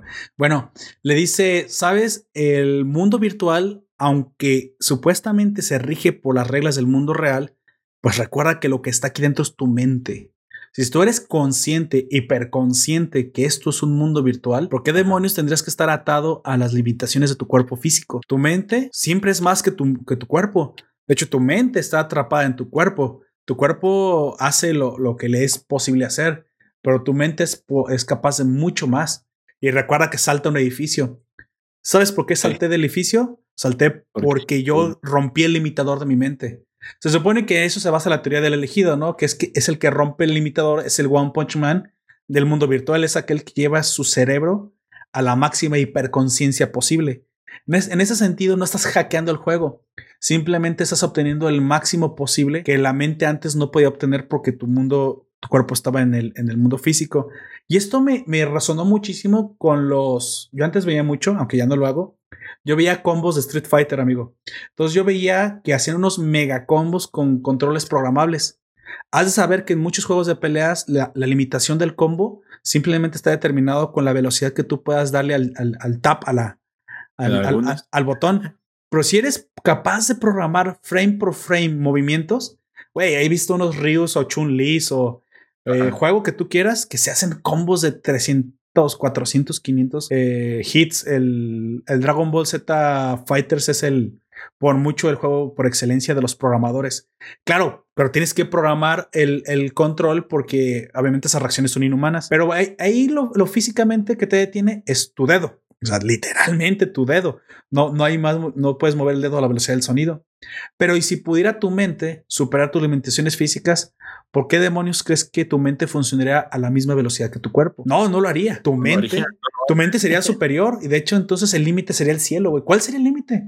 ¿Qué es lo que determinaría que tu mente no podría acelerar? Y es que no lo, no, no me, no me consta porque busqué información y no encontré, tal vez en una entrevista o si tal vez tuviera la suerte de hablar con Ricky Kawahara, de seguros, porque eso se parece muchísimo, te diría que se inspiró en, en Matrix o tal vez al revés. Tal vez los hermanos Wachowski, ahora, ahora hermanas Wachowski, se inspiraron en tal vez en él, no sé. Pero no es, no es poco común, y ya lo hemos visto antes, que eh, directores o, o creadores eh, japoneses se, se inspiren en creadores eh, occidentales y viceversa. Ahí tenemos a Del Toro con los Kaijus. Entonces es lo mismo. Parece ser que Kirito en su momento, y aquí también se traduce a nuestro protagonista Haru, él está en un mundo virtual parece que sin querer y sin, sin entenderlo, sin saberlo, de forma inconsciente, ha roto un limitador físico al hacer que su mente acelere y procese a un nivel que solamente sería, sería posible si tu mente fuera despegada de tu cuerpo. Ahora, ella le dice, eso tú lo hiciste y sin saber. Ahora te imaginas que un software fuera capaz de potenciar esa aceleración que tú ya mismo posees. Dices, ¿cuál sería el límite? Y el límite para el juego son mil a uno, o al menos para el juego. Entonces, ¿qué pasa? Si tu mente acelera mil veces a uno, pues un segundo son mil segundos, que son básicamente 16 minutos 40 segundos. No, no lo calculé, me gustaría ser un super genio, eso lo dicen en la serie. Sin embargo, dices, ¿el, cerebro es capaz de procesar a esa, velocidad? Pues sí, ¿por qué no? Y aparte estás siendo ayudado por software, estás siendo asistido por computadoras. Claro que tu cerebro muy probablemente es capaz de hacer más cosas que tu cuerpo, de lo que el cuerpo le permite hacer. Y dicho y hecho, sí es, sí es así. Y ahora, y si aparte eres alguien especialmente hiperconsciente, capaz de, de- de explotar esto de forma natural, yo creo que a lo mejor mil se quedaría poco, ¿no? A lo mejor puedes, puedes hacer cosas más impresionantes. Y es a lo que me refiero. El poder de Kirito y el poder de este protagonista no es que sean hackers, es que han llevado al límite el juego. Cosas que tú piensas que son trampas no lo son porque ellos han accedido a un nivel de conciencia que el juego permite, pero que normalmente las personas al estar limitadas por un mundo físico, ellas también se, permit- se, se limitan mentalmente. No para cualquiera, ya lo dice, es que no cualquiera es apto de jugar este juego. Y entre los aptos, tú pareces ser el más dotado. Claro, una ventaja tener que tener el gordito, pues, o sea, no solamente tiene una gran atracción con las waifus, o sea, no solamente es bueno con las mujeres, sino que Sino que aparte tiene poderosísimos centímetros de más. Pero aquí no acelera más, todavía no. Aquí lo que pasa es que es capaz de manifestar, pues, se puede decir de esta forma, manifestar físicamente energía de ataque. O sea, básicamente se concentra, y ese se llama el sistema de encarnación del juego, un sistema que solamente los más hiperconscientes desarrollan, en el que imagina que su ataque es más de lo que es y su avatar lo hace por él. Claro, tendrá una limitación y dicen qué clase de limitaciones tiene, tiene tu imaginación. Pero yo creo que en eso se basa este personaje, ya que si la gran mayoría de las personas son capaces de romper un limitador específico, o sea, actuar de forma más eh, como hackers, digo, más, poderosa, yo creo que entonces este chico que ya tiene un don natural nos va a sorprender avanzado del manga. Ya no lo leí, no, no seguí leyendo más avanzado, pero seguro que en un futuro, no sé, hasta es capaz de, de revivir, ¿no? Ya sabes, Kirito que había muerto y, y volvió y no estaba muerto. Luego hackeó el sistema. No sé por qué me ha hecho algo así extraño como de el villano de Sao. Por fin maté al Kirito.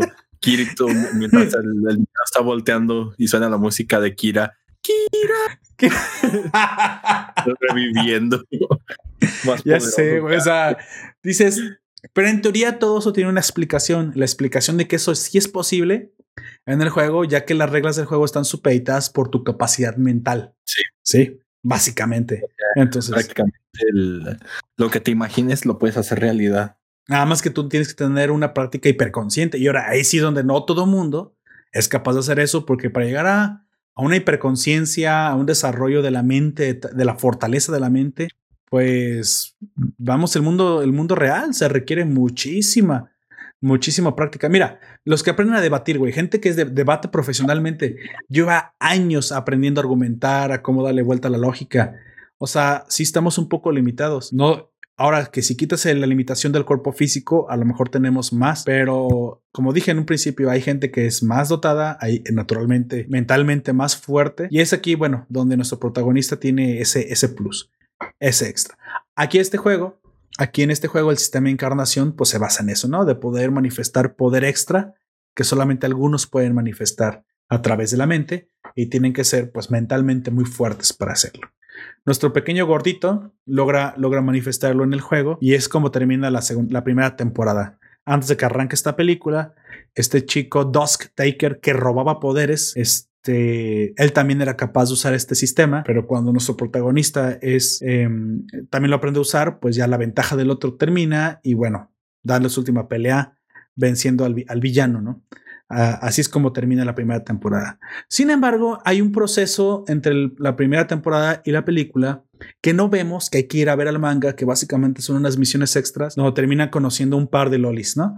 Un par de, un par de chicas más. Esto no se les parecerá sorprendente, pero los que la vieron, Ash Roller, el chico de la, de la motocicleta que tiene cabeza de hueso, es realmente una chica y es una loli que, se, que se une, que se une a la, bueno, no sé si se une, se, se les une para ayudarles en la misión de la película, pero no es parte de la legión de la, de la Reina Negra, No, es parte de la Legión Verde. de la Legión Verde. Sin embargo, curiosamente, porque la amiga de, de Hime, que es la, yo le llamo la Reiku, eh, Sí. que es la chica que tiene un propulsor que también puede volar, ella sí se unió a, a Nega Nebula, a la Legión Negra. Pero Sí. bueno, recordamos que... también tiene, también tiene la hermana de ella, a lo que entendí. Sí, la, la, la segunda Loli, la, chica, la chica arquera de fuego, que por ahí tiene, parece ser una, un algo especial. Fui a la, la wikia y parece que esta chica es de las pocas que pueden manipular magia elemental, una cosa así. Y, Sí. y de hecho, parece ser que la Jime, cuando tenía antes su legión negra, había cuatro guardaespadas, sus cuatro generales, que eran elementales. Uno de ellos era esta chica.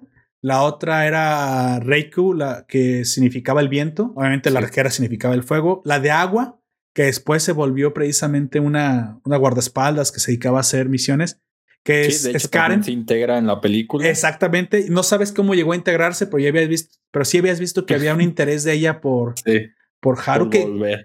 Ajá, ajá, exactamente. Le dejó una, una buena impresión de Haru. Ella es el agua y bueno, no sé quién es la tierra, pero en algún momento, muy probablemente, cuando avance el. Bueno, si avanzas en el manga, lo vas a descubrir. Bueno, este nuevo equipo que ha estado reconstruyéndose desde la antigua Neganebulus, recordemos que la Reina Negra, ella había traicionado, comillas, comillas, a los otros seis reyes, que realmente no los traicionó. O sea, Bien, desde, vi- viéndolo desde el punto de vista de Jime, pues bueno, el juego se trata de llegar a nivel 10. Yo quiero conocer al creador, yo quiero obtener el premio en nivel 10. Yo sé que hay ventajas en este videojuego, pero ustedes están portando como cobardes. No quieren perder la ventaja de acelerar en el mundo real y lo entiendo, pues es un superpoder que te llevas al mundo real. De hecho, curiosamente, ah, el enemigo Dos Taker, el que venció al, al final de la primera temporada, él no tenía respeto al juego. Él jugaba el Ah. juego de forma tramposa por solo obtener- solamente obtener las ventajas del mundo real. Eso es una de las razones por las cuales perdió. Y aunque aquí tú le tienes respeto al juego, pues, pues sí lo quieres acabar. Entonces los otros reyes, al hacer su pacto de no agresión, más bien traicionan al juego y ella simplemente pues se comportó como un jugador. Dice, pues sabes qué, I'm so sorry, yo lo siento mucho, yo sí quiero llegar a nivel 10. Y aquí hay una pequeña diferencia que no sé si vale mucho la pena mencionar, pero en el anime hay que vencer a cinco reyes de nivel 9 si quieres llegar a nivel 10. Es una condición especial. Hasta antes de ese nivel, del 1 al 8, para subir de nivel, es como cualquier RPG. Tienes que vencer personajes Sí. de otro nivel. Obviamente, como en todo RPG, mientras más alto sea el nivel que tú venzas, más experiencia ganas y vas subiendo de nivel. Sin embargo, cuando tú llegas a nivel 9, no importa cuántos niveles 8, 7, 6 hacia abajo venzas, no vas a ganar nada. La única condición para subir a nivel 10 Es hacia arriba. es tan difícil es vencer a otros iguales a ti a nivel 9 y lamentablemente no perderás algunos puntos. Cada pelea que tengas con alguien de nivel 9 será un death match. Eso quiere decir que solamente los de nivel 9 que peleen contra nivel 9 sus- se, se pondrán todos sus puntos en juego. Hasta antes de llegar al nivel 9 siempre perdías 10, si es que perdías, o sea, tenías muchas oportunidades de seguir. De hecho, nuestro mismo protagonista pierde varias. No pierdes tantos puntos. Sin, y hay formas de ganar puntos si- sin siquiera pelear contra otros jugadores, como es venciendo mobs del juego. Pero la condición cruel y casi imposible para llegar a nivel 10 es vencer 5 en, en hilo de nivel 9 para que tú subas. Y si lees el manga, esa condición se pasa a 6. Así que curiosamente en el manga ella tenía que vencer, nuestra reina negra tenía que vencer a todos los demás. Y se presume que eran sus amigos. Así que pues bueno, la traición es más, más potente, la traición es más, más cruel para ella. De hecho, vi, bueno, no sé si desde la desde el anime o aquí mismo en la, en la película nada más mencionan seis reyes cuando en realidad son siete. no sé si tú lo llegaste a ver en el, en el manga. Ok, en el manga sí mencionan a los siete, en el anime también mencionan a los siete, en la película nada más salen seis. Pero yo creo que es, una, es un error de traducción. No es que quisieran decir solamente, ah, ya se reunieron los seis reyes. Creo que debieron haber Sí, dicho, no, como ya que se reunieron al menos seis reyes, pero estoy seguro Sí. que es un error de traducción, amigo. algo, algo les falló un poquito ahí, pero sí, porque el rey blanco quizás, es el único sé. que no va. Es el único que no aparece. el que no se aparece, pero es, es normal, es comprensible. Sí. Que yo asumo que es el que le dio el poder a Jime. Es quien es el progenitor del rey negro. Pero eso yo lo asumo, no, he- no he Este- ido a ver el manga, ¿eh? ¿No, no, has, no has leído más en el manga? No, no. Ah. Que tampoco sea un spoiler, porque alguien la tiene que, alguien le Sí, tiene alguien que la haber. que introducir. Y aparte sí, sí tiene un poco como de historia con el Rey Blanco, al menos eso, eso te deja ver, que hay algo ahí Sí. que... Bueno, pero eso no es importante, lo importante es la historia el- de la película. Obviamente, cuando empieza la película, tenemos un, un plot, ¿no? Un problema, un, una curva de dificultad que resolver. Dime, ¿qué, ¿qué es lo que esta película nos plantea de como el argumento, como lo que hay que resolver, amigo Gunter? Eh, pues básicamente, mientras están dando una pelea por un territorio, que esto ya lo vimos un poquito en el, en el anime, se los describo así rápidamente. Eh, cada sábado, los jugadores tienen que, si quieren poseer un territorio, digamos como de la vida real, por así decirlo, pero en el, en el Axel World, Sí, eh, e- extender su clan- dominio, básicamente, ¿no? Sí, cada clan debe de, de pelear cada sábado sin un límite de jugadores ni de nivel para defender ese territorio o el dominio que tienen Risk. o Vaya. poder ajá, o poder expandirse. Entonces, mientras está librando esa batalla eh, por un territorio, si no recuerdo si es Shibuya. o algo, o Sí, es. Shibuya. Es Shibuya, dicen que es Shibuya. Ajá. Eh, están peleando contra la Legión Verde y pues todo normal, ¿no? Hasta ahí, hasta que una nube pues los arrasa y los saca del servidor. Y, pues, Exacto. se quedan sa- sacados de onda. Dice, ¿por qué? Qué chingados. Porque hay una desconexión del servidor, nunca nos había pasado. Aparte, al digamos, no. no, dijimos así. que, fíjate, eso es otra referencia con Matrix. No puedes desconectarte directamente del mundo. Sí. Tienes que hacerlo mediante terminales. ¿Recuerdas que en Matrix eran teléfonos, güey, Sí, específicos? teléfonos, fax, es- este, distintos elementos. Aquí también es igual. Solamente te puedes desconectar por terminales. Así que el hecho de que, te que los desconectaran de forma de golpe desde el mundo es algo no solamente, digamos, ya poco, poco común, sino que es algo que jamás había escuchado, habían, habían experimentado. Y algo demasiado raro porque la nube que los, que los expulsó que surgió de la nada. Aparte les habló, ¿no? Les dijo, largo de aquí. Entonces, güey, ya, ya asumes que pues las nubes no hablan, güey, y no te desconectan de madrazo. Entonces, ¿qué chingados está pasando aquí? Ah, cabe mencionar que curiosamente lo que está sucediendo es que Neganebulus, que es la, la legión de la Reina Negra, que ha vuelto, o sea, la Reina Negra se llama Black Lotus, su personaje, ya que ya volvió a, digamos que se va retirado y que ahora sí ya de plano ya volvió a, a querer ser parte de la pelea. Estaba tratando de recuperar lo que en algún momento le pertenecía, que era su territorio. Y de hecho, ¿te acuerdas que lo dice? Shibuya solía ser territorio de la Nega Nebulus, así que lo vamos a recuperar de la Legión Verde. Así que, pues bueno, hasta ese momento, pues dices, bueno, es, Es es, razonable. es razonable. Tienen su motivación. Pero una vez que son desconectados, todas las lolis se quedan todas así como que. Y el, go- la lolis y el gordito. Oye, por cierto, porque ese, ese equipo solamente tiene mujeres y a, y a Haru, por cierto. Porque, pues, no sé. Y, tam- y también afecta al mundo real, ¿no? ¿Te acuerdas qué fue lo que pasaba? Que también hasta o sea, no solamente Todas las afectó cámaras estaban fallando. en el mundo real, dices, güey, o sea, Sí. que un juego también afecte físicamente el mundo real, dices, güey, ¿qué acaba de pasar? De hecho, está, me parece que este inicio me, me, me pareció genial. Dije, a la madre, o sea, ¿sabes a qué me ¿Sabes? recordó mucho? A Digimon, güey. Güey. Cuando Sí. en Digimon también las cosas digitales afectaban el mundo real. Hacían esta conexión para recordarte que esto sí estaba sucediendo. Pero ahí también me recordó un poquito a, a Sao. Ahí sí, ya sabes, la típica después de, de que cuando ya salieron del, del mundo, que ya, Ah, están- sí. ya no están en el juego y que ya están en la vida real, en los uniformes y todo. Y yo como, "Mm". Tú hablas del tipo que también le quiso meter un agujero. Digo, hacer un agujero. Sí. ¿O lo hizo? Ya no me acuerdo Este, si lo logró. espero que no, no No, pero sí, pero sí queda, sí queda herido Kirito. Sí queda. O sea, no lo mató, pero sí le hace un agujero el, el tipo de Laughing Coffin. Ah, sí. O sea, para recordarte que sí, que esta madre sí está sucediendo en el mundo real. O sea, que sí hay un efecto. Aquí las cámaras dejan de funcionar y por lo tanto, como dejan de funcionar, pues el juego no se puede jugar en esa Pues área. no. Que, que por cierto Tienen es que lo que después se dan cuenta. Que sí pueden seguir entrando al juego, pero ya no en el área que desactivaron las cámaras.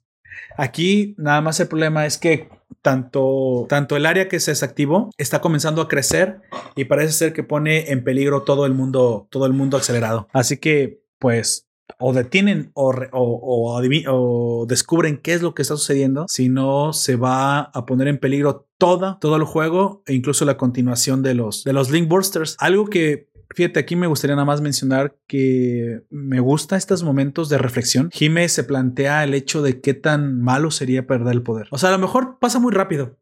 Y a lo mejor para mucha gente no es muy importante, pero ya ves que este tipo de detalles me encantan y de repente me gusta meterme mucho en, los, eh, en la carne de los personajes, no en su piel. ¿Por qué pensarías eso? O sea, imagínate, durante ya haya tenido siete años el poder, la aceleración, la ventaja que te da en el mundo real. De hecho, en, en algún momento eso le salvó la vida a ella y a, y a Haru. O sea, es un superpoder básicamente. Pero también puede ser que sea parte de una maldición. Y en algún momento ella dice que el hecho de no tenerlo o el, mo- o- o el tiempo este que duraron sin tenerlo, que no pudieron acelerar, no le pareció, me da la impresión de que a ella no le parece malo. tan mala idea. güey. No, Lo cual creo que refuerza su ya predisposición a querer terminar el juego. güey. O sea, es curioso. Me gustó mucho. Me gustó mucho cómo es que ella pasa por esta reflexión. También le dice a Haru que, que cómo él reaccionaría, ¿no? Que si ya se acabara la aceleración, pues, pues ¿qué, qué, qué haría? Él básicamente también me gusta mucho lo que responde. Dice, para ah, no, no alargarlo y no meterme en detalles, yo lo interpreté de esta manera. Haru no estaría triste por perder el poder. Creo que lo que a él entristecería sería olvidar a la reina. sí. Y creo que ambos también caen en eso. Las relaciones que formaron más bien. Creo que eso es lo que realmente dolería, ¿no? El hecho de perder el poder. Bueno, Sí, para una persona normal, De todos los recuerdos. si eres dos Taker, obviamente lo, lo único que te interesa es el poder, pero tal vez estamos hablando de algo más importante, algo más allá. Que ya no es tanto el poder, que si no son las relaciones. Y a lo mejor eso es lo que se puede perseguir al llegar a nivel 10, ¿no? Porque yo anticipo que si llegas a nivel 10, el juego se acaba, pero no olvidas, porque se acaba para todos al mismo tiempo. O, o al menos eso es, así es como yo lo terminaría. Sé que no está Sí. terminado el manga, muy probablemente en la novela ligera ya pasó esto, y quienes hayan leído y sepan o se han spoileado, pues tal vez me van a decir, no, pues eso es exactamente lo que pasa. Ah, bueno. Pero yo en este momento me lo estoy imaginando que yo fue, si yo fuera el autor, yo haría eso. Ese sería tu premio. Tu premio para llegar a nivel 10 es que es que te quedes con todas tus relaciones, con todo lo que formaste, con todo lo que viviste ahí dentro, porque perder sinceramente lo que los, los las relaciones y en el caso de Haru pues a la waifu pues dices no o sea, en algún momento sopesas más eso que, que la misma aceleración que por cierto tienen un código de conducta que casi no utilizan en el mundo real. O sea, para ellos el mundo acelerado tiene unas reglas y se deben de respetar. Reglas no escritas, reglas de no aprovecharse del mundo acelerado, porque cuando lo, lo utilizas para aprovecharte del mundo real, pues te tuerces, ¿no? Vemos que Taku, el mejor amigo, pues le pasó esto. Al principio él está un poco corrup- corrupto por, por haber utilizado el mundo, el mundo acelerado en el mundo real. Y hasta, de hecho, me parece un poco de hueva, te, te seré sincero. Hay veces que me ganas, ah, este cabrón, que busca castigo, ¿no? Busca ser castigado. Quiere, quiere, ¿por qué? Porque tiene, Reformarse. porque tenemos una conciencia y él sabe que hizo mal. Yo no sé si actuaría de la misma manera, pero me imagino que, que el haber puesto estas reglas precisamente son para que este mundo acelerado no afecte tu vida. Bueno, si ya la afecta, pues ya la afectó muchísimo, ¿verdad? Pero que no te corrompa, que no te trague y termines como, pues, como dos Taker, güey. Que básicamente solo vivía para, para aprovecharse del poder que le ofrecía. Que no se da cuenta el güey que en algún momento, bueno, a lo mejor ese es el objetivo del programador, ¿no? Pero en algún momento su poder solamente viene de un videojuego que. ¿Te imaginas que seas el programador que nomás los ves a trolear y les quitas el poder, güey? O sea, si fuera el programador, les quitaría, el, les quitaría el poder una vez al año, güey. A ver qué hacen ese día. Yo lo haría en serio. El, el- el día sin, sin, sin burst, güey. A ver qué pasaría. O tal vez la semana para ver qué efecto tiene en los jugadores. Y se mueren, se suicidan. Bueno, es que esto ya ha pasado. ¿Recuerdas eh, esta adicción al, o, o esta indiferencia con el mundo virtual? En eso se basa el, todo el argumento de, de Ready Player One. Sí. Acuérdate que el mundo ya era parte incluso de la economía real de la gente, que ya incluso no lo podían separar de sus vidas reales, incluso con adultos y todo, y que ellos mismos al final de la película, de hecho, spoiler de Ready Player One, por si no lo has visto, pero solamente spoileré esto, que se prohíbe el juego al menos dos días a la semana, güey, para que pues que, que, que entiendas que hay un mundo real, exactamente. Porque si no, te imaginas, te traga, te traga ese mundo. Y si obtienes poder en ese mundo y que aparte sí te lo puedes traer al mundo real, en el caso de Ready Player One, pues era una economía, te podías traer pues el dinero al mundo real. Pero acá es literalmente aprovecharte de otros, güey. Podrías incluso matar a otros. Digo, pues ya sabiendo el poder, cómo aprovecharlo. En el peor de los casos, ¿no? Que caigan Sí. el mando de un asesino. Que yo creo que eso es precisamente lo que escaló el, el, el Reki Kawahara. Que dijo, bueno, y si cayeran mandos de un psicópata, ya había construido a dos Taker. Recordemos que aunque esta serie se basa en el futuro de, de Sao, Sao es la obra que, que está posteriormente en el tiempo a esta. O sea, se estrenó después de esta. Así que digamos que Sao es una precuela de Axel World, curiosamente. y es que lo es. Sí. Así lo es. Entonces ahí él sí exploró el hecho de que qué pasaría si, si un poder virtual cayera en manos de gente asesina. Bueno, ya vemos cómo lo ha desarrollado y creo que pues por eso, por eso Sao ha llegado a ser como es. Háblanos un poquito. Por eso le dieron un- una puñalada en el mundo real al pues sí, ¿no? Háblanos un poquito de, ahora sí, de la carnita, de cómo se desarrolla, qué, qué es, cuál es el enemigo y por qué lo tienen que enfrentar, por favor, amigo. Walter.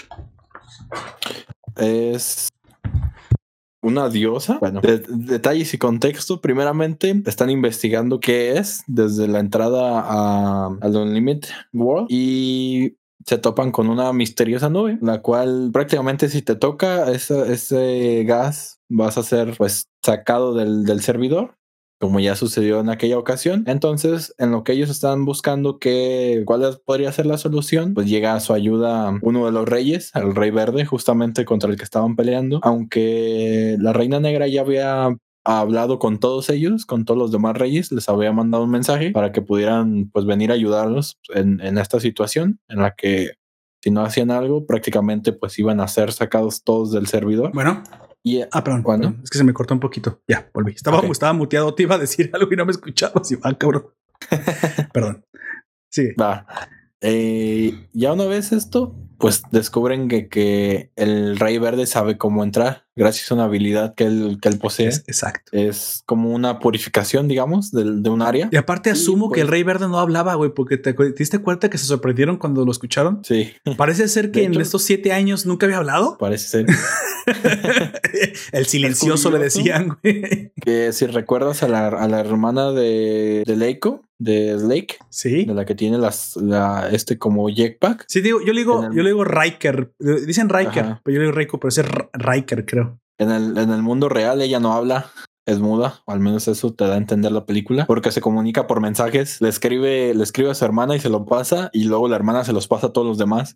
Ah, fíjate que sí noté eso, pero yo pensé que era demasiado, demasiado loli. O sea, que No. era muy tímida. Yo, yo eso, o al menos eso pensé, cuando, cuando vi esa escena de que era muda. Y la ventaja es que en el, en el Axel War o en el en este Brain Buster sí puede Ajá. hablar. Oh, sí, pues se habla con la mente. Oh, ok, es posible, sí, que, que sea muda físicamente, pero que la limitación virtual pues desaparezca. Fíjate, yo no me fijé, no me fijé. Y si, bueno, si nos confirmas eso, tal vez hasta del manga lo digan bien, pues Sí, eh, esa, es esa posible. mi suposición, ¿verdad? Sí es posible. Porque, mm, dije, Oye. la, la- la actitud que tomó no era de muy tímida, sino como de, pues, o sea, era natural de, de, de su persona. Fíjate que Así también aquí se responde algo que yo ya me había planteado. Este, curiosamente, no, no lo de la Loli, hermana de, de Riker, sino que, ¿cómo es que Riker no tiene piernas? güey? Entonces yo supongo. Era, era su limitación mental, supongo. Suponía que, bueno, es que ella sí lo deseó. Suponía Ajá. que ella había bloqueado el avatar para forzarse a no tenerlas, este, pero que en un principio alguien se las debía cortar. Simplemente supuse que a partir de ahí ya bloqueó el crecimiento porque como recordemos, cada vez que te reconectas o revives, pues tu avatar se reconstruye completamente. Entonces es imposible quedarte sin piernas. Supongo que es un poco basado en el hecho de que puedas tener un avatar como, como secundario o si ya eres muy avanzado, bloquear el, las piernas. El. Lo mismo pasa con Ash Roller. Eh, Fíjate que en el manga sí te especifican que si Ash Roller, bueno, más o menos te dejan bien claro, pierde su moto, lo matan, eh, se- a la hora de que él aparece, la moto reaparece. Es como si fuera un brazo, güey. No la puede perder. Es la única forma en la que ataca y es la única forma en la que, en la que lucha. Básicamente es parte del cuerpo de Ash. Si tú lo vences Sí. y destruyes su moto, pues bueno, ya le ganaste. Pero básicamente cuando se reconecte la tendrá de nuevo porque, pues, como dije, le aparece como, agua, como en de- Wario en Smash Brothers, güey, le puedes castear. y supuse que también las piernas eran así de, de Wrecker, que después vemos que sí, sí le aparecen las piernas. Yo hasta pensé, dije, ah, mira, ya las desbloqueó, pues porque necesita andar para todos lados también. O sea, no, no creo que. O de hecho, incluso ya las tenía nada más que, como siempre andan así de ruedas, pues no le ves las piernas. Ha de ser su, como No. su secreto, ¿no? Es, es como los ojos de Shaka, güey. que Cuando los abre, todo vale madre. Ah, pues es igual aquí. Cuando Riker camina, es porque ya te cargó el payaso, lo cual es efectivamente cierto.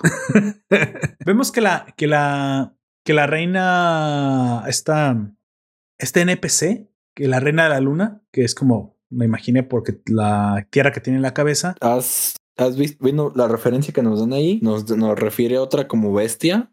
Entonces, como en cualquier otro MMO, también hay como quests importantes, digamos, principales. Exacta, exactamente. Es, es lo que me recordó y dije, ah, qué chido está es- esos enemigos y por qué no nos los enseñas. De, de hecho, curiosamente, curiosamente creo que mm, por el, el anime que abarcó un poco, no se nos explicó cómo es que, de hecho, yo creo, no, no creo, eh, deduzco que a partir de ciertos niveles tienes que vencer NPCs, si no ya no subes de nivel. Y es que en el manga donde yo llegué, porque casi leí todo el anime y la conexión con el con la película, después ya no avancé porque no me dio tiempo, pero hay partes que obviamente como todo buen manga te desarrolla que en la película y en el anime no te alcanzan a decir que no estoy seguro si es el 7 o el 6, son niveles que o, o si bien puedes seguir peleando contra humanos, tienes que hacer misiones para subir. Si quieres para que te desbloqueen la, la la subida o lo que tú quieras. Y entonces la reina negra, la Black Lotus, te da la impresión, o te, de hecho te cuenta que ella cuando eran sus amigos, recordemos que hace dos años, a partir del inicio de la serie, ella llegó a, re- a nivel 9. De hecho, no siempre Sí. fue a nivel 9, no llegó luego, luego, se aventó sus buenos años. Te da la impresión de que fueron al menos cuatro años subiendo desde 1 hasta 9. Tuvo que pelear contra los NPCs más duros del juego que se supone que son cuatro bestias legendarias. Se supone que cuando conecten a este quinto monstruo, a este quinto NPC, que es la, la reina. ah, ay, güey, acabo de olvidar el nombre. La, de la luna, pues esta. Se Sí. me olvidó. Hasta a esta quinta reina, este quinto NPC, este era tan peligroso que era más poderoso que incluso los otros cuatro legendarios. Por lo tanto, su existencia era demasiado peligrosa y la tuvieron que, que sellar. Sellar. Pero entonces te dices, ¿cómo es que entonces pelearon reyes contra... ¿Qué, necesidad tenían? Bueno, entonces yo supongo, asumo que, eso, que es parte de la condición necesaria para subir el nivel. No sé si forzosamente en cada nivel a partir del 5, si del 5 al 6, si es híbrido, no lo sé bien, ¿eh? Pero de que es parte de las misiones que tienes que cumplir. Por eso me da la impresión que el juego Uh, solo te deja entrar al Unlimited World cuando llegas a nivel 4, porque en el Unlimited World no solamente hay que pelear, sino que también ahora tienes que liderar legiones. Y si hay legiones, dije, entonces, ¿para qué hay legiones si no vas a hacer raids? ¿Te acuerdas de las raids? Estas, Sí. las raids, para los que no sepan de esto, que nos escuchen y digan, oh, Poperto, ¿qué chingados hablaste? Ahora metiste un término extraño. No, no, eh, yo nunca fue tan, fui, fui tan fan de los juegos MOBAs. eh, traté de jugar algunos, no, no soy tan bueno. Más bien no tuve tanto tiempo, pero obviamente casi nadie puede decir que o negar que World of Warcraft, WoW, en su momento fue un fenómeno mundial. Pues bueno, términos como raids estaban muy presentes. Las raids no eran otra cosa más que misiones masivas donde podían ir hasta 40 jugadores a hacer este. Y eso lo vemos en SAO. En SAO hay raids, precisamente. Hay, misiones donde van hasta 40 jugadores a pelear con un mega enemigo, un mega monstruo, un mega jefe. Entonces parece ser que este juego, pues es RPG. No solamente peleas, tienes que ir con tu legión a vencer una raid específica, en una, en una raid específica a vencer un monstruo legendario y eso muy probablemente te habilite subir de nivel en el caso de los que sean niveles más altos o tal vez eh, te dé una eh, exagerada cantidad de burst, de burst points para los que puedas usar, ¿no? Pero entonces queda claro que no solamente es un, eso no es una arena batalla, no es un Valor Arena, no solo es matar y matar y matar personajes. Tienes que hacer estas, estas misiones, lo cual te ejemplifica bien en su recuerdo la Black Lotus, ¿no? Allá aquella vez que peleamos contra un dragón nivel legendario y que pues casi nos mata. Bueno, entonces eso habla un poquito más del mundo y lo hace más interesante y más lógico. Curiosamente, eso es lo que sucede en la película. Tenemos un NPC, pero que vemos pues que aplica un Kirito, ¿no? Se sale de, los, de sus parámetros y afecta al mundo real. No sabíamos que los NPCs podían hacer esto, pero esta, esta reina, este, esta reina del sueño, reina de la luna, que es como la bautizo yo, tiene este poder. ¿El por qué? Se nos explica eh, durante al principio y al final de la, de la película. La razón principal, eh, a mí me gusta mucho, fíjate, es algo, es algo que, que me parece una justificación adecuada para el tipo de mundo que estamos manejando. Es una chica, una linker, una jugadora que, que falla en el mundo real.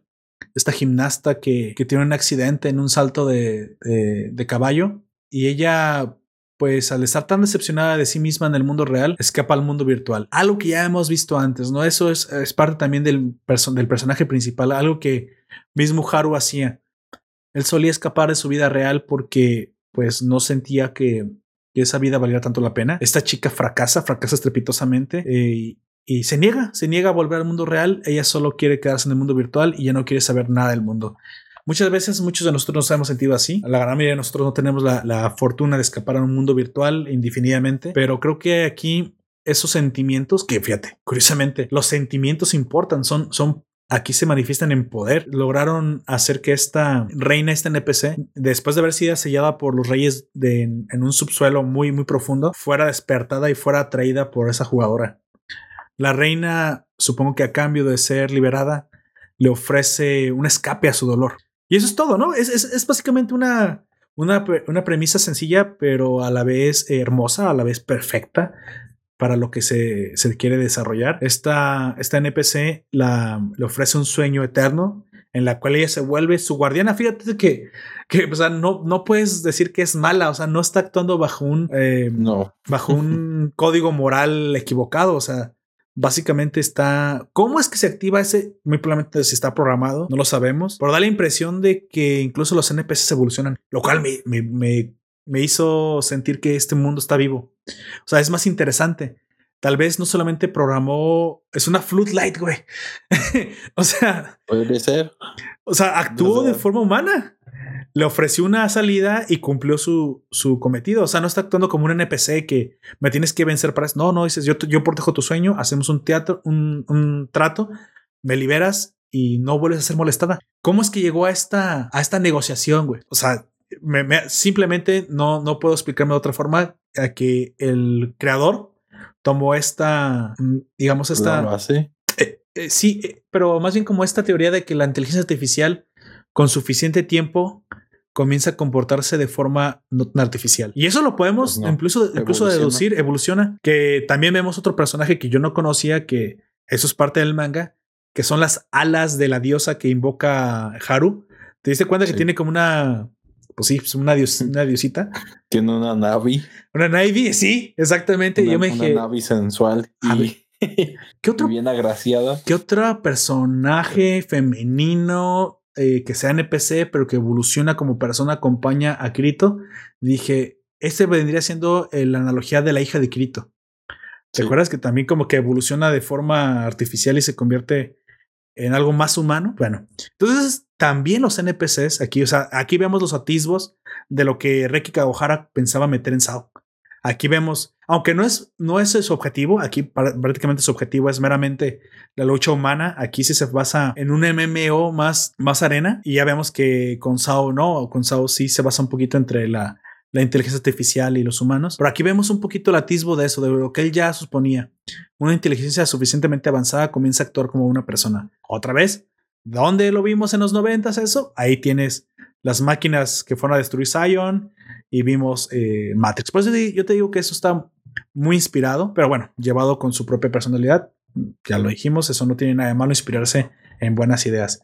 Pero bueno, aquí aparece que la, que la, que la reina, pues sí le propone a la, a la jugadora una protección, una, una protección del mundo real, un escape a- al mundo real con un sueño eterno. Y para eso está incluso dispuesta a afectar el mundo real y a destruir la conexión dentro de la burbuja, ¿no? Para que nadie más te pueda molestar, ni siquiera pueden entrar aquí. De hecho, que dicen que, que si no pueden entrar con el poder del Rey Verde, este de Green, Green Grande, que curiosamente tiene nombre en español, esto lo pueden escuchar en japonés, este grande, por alguna razón a los japoneses les gustan esas palabras. Si no pueden entrar ahí y tú tocabas la barrera, lo que pasaba es que ibas a ser desconectado e ibas a entrar en una muerte infinita.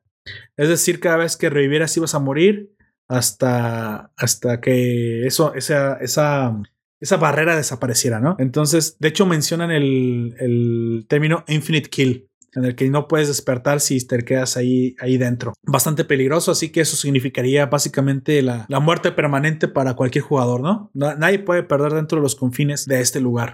Lo, lo cual lo, lo hacía un poquito más, eh, más di- difícil. Y eso es precisamente lo que le va a suceder a la Reina Roja. Y, y en este momento que me encantó tanto que fue la presentación de los demás reyes. De estos, creo que fue, fue una muy buena cena. Creo que la, la, la maga Violeta me, me encantó. La, asamblea de los Vengadores. Sí, güey. O sea, sinceramente, cuando, cuando los vi aparecer, dije, güey, o sea, qué buena onda al menos verlos juntos una vez, porque Sí. esto no, no tuvimos la oportunidad de verlo.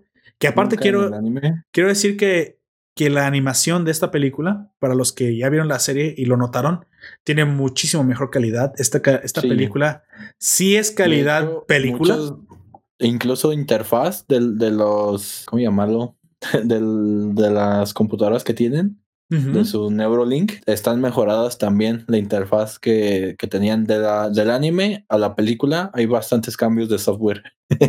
Sí, de, de hecho, incluso también, ¿te acuerdas? Scarlet Rain, la reina roja, la Loli roja, mejora Sí, su... cambios. Ajá. mejora su armadura y pues, se vuelve un coche, o sea, se vuelve un Megazord, está impresionante, sinceramente. Y aparte, te notas en los brillos del metal, o sea, ves que sus armaduras brillan con una calidad que solamente pues los dineros eh, pues son capaces de alcanzar. Me recuerda mucho a las ovas de Saint Seiya, porque pues si ves la serie original, sí, ves las armaduras doradas y dices, bueno, esos son caballeros son de oro. Pero ves las ovas del santuario, ves las ovas del infierno o del cielo, y las hay, hay escenas en las que las armaduras mismas creo que se llevan todo el presupuesto del, del capítulo. Se ven impresionantes los brillos, se ve que están trabajadas. Que sí le pusieron su, su cera para pulirlas, güey. Yo siempre se agradece, ¿no? Que, que, que se note. Scarlet Rain se ve impresionante, güey. O sea, en la monita roja, yo creo que eso es de, lo, de la que mejor se ve, porque brilla con un rojo, pues escarlata, güey, como literalmente se supuest- supuestamente Sí, debería dice. brillar, güey.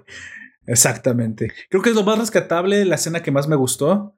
Este, para los que no recuerdan la, un poco del anime, hay un pique entre la morada y negra y la Black Lotus que dejan, que dejan a un lado para precisamente vencer a un enemigo mayor que ellos. Se te das cuenta que, que sí es difícil cuando los reyes tienen, cuando todos los reyes, excepto el blanco, tienen que enfrentarse contra este NPC, ¿no? O sea, eso creo que me gusta porque le da peso, mucho peso al argumento. O sea, sí es difícil. Mira, es tan difícil que tienen que estar presentes todos los reyes, todos. Y todos están dispuestos a dejar su- sus diferencias con Black Lotus a un lado porque saben que esto es, lo supera, ¿no? Esto está por encima de, de ellos. Pero se me hizo bien cura la escena porque la, la reina negra como de, ah, por fin llegaron. Y, el y los otros sí, nos habló el verde. Oye, pues yo les traté de llamar. No, sí, pero a ti no te contestamos. Ah, qué, qué cabrón. Sí, pero a ti no te queremos. sí, sí, sí, estuvo chido eso, sí. Tienes toda la razón. Me gustó mucho. También quiero decir que la, la- los dibujos, dibujo técnicamente de Riker es impresionante, güey. Se vuelve, es creo que es una automatic waifu, güey, si se puede decir, güey. Digamos. digamos.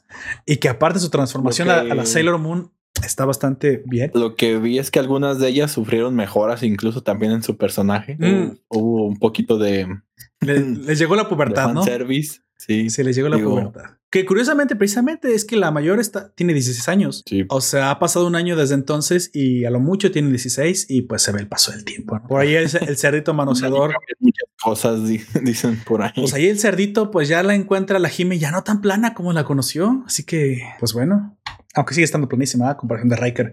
Que curiosamente, oye, ¿fui yo o, o no te diste cuenta tú que la que es Ash Roller, la, la- una de las dos nuevas, como que tiene celos, güey? De... no, Ash, este, Ash Roller no. Ah, pero no, Ash- Ka- Karen, Karen, la de agua, perdón. Eh, le dice Sí me equivoqué, no, o sea, es que se parecen, pero... en una escena la, lo agarran al Haru Ajá. y le dice que, la- que la suelte, pues no, porque la hermana de Ash Roller le gusta. Oh, vaya, vaya, ¿eso lo dicen en el manga? ¿O me lo... No, no. Chale, eh, he estado soñando despierto. Le Bueno. dice, oye, ya, sabes lo que siente mi hermana por ti. A la madre. A la madre y yo. Y esta historia y la otra y la... sí, pues, es lo que te digo, es que entre la serie te- se te acaban muchas, hay muchos waifus ahí que faltan. De hecho, quiero decir que yo fui a ver los especiales, gente, no se pierden de nada. Los No. especiales se llaman HL World, son ocho especiales, pero me quedarás que no los entendí muy bien, güey, son humor muy japonés. Y la neta me aburrieron, no me gustaron, de hecho no, no cuentan nada de la historia. No, son como una historia aparte. Pero son malos, güey. Aparte son malos con ganas. Lo que pasa es que su humor japonés, ya sabes, ¿no? Bromas de conf- que- confusión de palabras, muy a la japonesa. No, no me gustó. Es- o simplemente no es para mí. No soy el público al cual va dirigido eso. Entonces se los pueden saltar. Sinceramente, solamente vean la serie, 24 capítulos, las dos ovas y la película, ¿no? Infinity Burst. Ahora que si quieren conectarlo de, una mejor manera, pues nada más lean el manga, la sección que conecta el anime y la película, porque hasta eso que esto sí lo puedo decir, es bastante fiel al manga del anime. De hecho, escenas, poses, diálogos específicamente tal cual están calcados en el anime. El anime simplemente, pues obviamente quita detalles que, que no puede por el tiempo poner. Explicaciones, de hecho, una de ellas eh, es cómo funciona bien el, sistema de aceleración. Te dicen que el corazón es un marcapasos, que es, pues lit- literalmente es el marcapasos del, cuerpo, que cada latido de- determina la velocidad del cerebro. Y es por eso que funciona nuestro cerebro al nivel del, del corazón. Pero cuando te vas al mundo virtual, pues tu corazón ya no determina tanto la velocidad de tu mente y menos si es apoyada por tecnología de computación. Así que básicamente eh, la, computadora que tiene en el cuello funciona como un corazón acelerado mil veces. Es por eso que puede acelerar la mente sin ninguna clase de afección para tu corazón, ni para tu cuerpo, ni para tu mente. O sea, simplemente potencia el, el nivel que tu mente puede manejar, pero desde, desde la computadora. O sea, los ciclos de reloj de tu, de, tus, de tu corazón se añaden, se potencian por mil gracias a los ciclos que añade la computación. Dirás, bueno, todo eso es un conjunto de puras teorías de anime, claro, pero al menos le dieron pues una explicación ciertamente lógica, ¿no? Es, ah, bueno, ok, no era necesario, pero eso no lo ves en el anime, sí lo ves en el manga, y en el manga, pues bueno, se agradece que se tomen ese tiempo hasta para explicar cómo funciona la tecnología. Pero no es necesario, te lo puedes saltar, puede no estar y se va a entender perfectamente. Aquí pues llegamos al final, se terminan derrotando a la enemiga. Aquí me gustaría rescatar que precisamente Haru, Haru le dice a la chica, ¿no? A la, a la chica que está, está en el sueño eterno, pues que a él también le pasó lo mismo. Prácticamente le dice seamos novios. Oh, yo también le dije otra guay, otra más. ¿Cuántas waifus más? Añadirás. De hecho, Taku es el que le dice, no, güey, tienes un chingo de suerte con las mujeres mayores que tú. Sí. Mira, traes a la, a la mejor del salón, güey. La, la mejor de otra escuela, güey. La mejor, aunque tenga patitas mecánicas, no le hace la mejor de otra escuela. A la hermana de esa, güey. A la, a la que se cree motociclista. Este. a todas. A, un, a, la, a la Loli, a la sirvienta de la Loli que parece de una MILF, güey. Hasta mi novia me bajaste, cabrón, o sea, las tienes todas. ¿Qué más quieres de mí? No, pobre Taku, güey. Es el como que más penita me da, güey. Sí, por sí. Pobre- Pobrecillo. Pero sí, eh, o sea, digamos que es una película rápida de ver. Sí, sí. Este, un capítulo largo, digamos. Fluida, un capítulo largo. Es que es una hora Pero 20 bien o una hora animada. 30 y Sí. básicamente 40 minutos son de recapitulación. así. Liter- literalmente porque lo estoy viendo en la ficha técnica.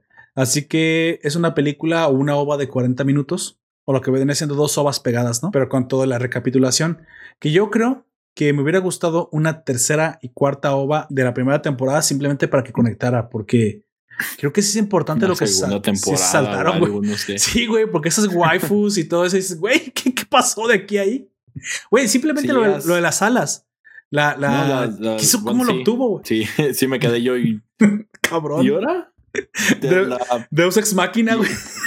y esas, dije yo, aquí o me faltó un arco que no vi o, o qué onda, qué pasó. ahí? Sí, Pero me sacó machín de onda. sí, fa- faltan al menos, al menos unas dos ovas aceleradas para explicar eso. Pero es que como dices, yo creo que como cuando comenzó Sao, este capi- este proyecto, pues lo tuvo que dejar de lado y lamentablemente, pues sucumbió, ¿no? A- en, en favor de su hermano mayor. Pues bueno, ya es, ya es decisiones de las, de las productoras, del mangaka. Yo nada más puedo decirles que está, está tan bien hecha esta historia. Tiene su propia personalidad. No, no depende de Sao para ser explicada para nada. Y creo que aunque tengan eventos y características similares, vale mucho la pena de verse de forma independiente. Y en ocasiones, como yo les dije, muy personal punto de vista, les va hasta gustar más que el mismo Sao. Está en novelas ligeras y está en manga. Bueno, supongo que en novela ligera la, la historia debe estar terminada. En manga, por ahí vi que estaba cerca del final. Pues bueno, ahí pueden, si les interesa, seguir viendo la historia que yo les recomiendo mucho si son, como yo, aficionados a la ciencia ficción y a este tipo de historias tan interesantes. Pues bueno, amigo, vamos,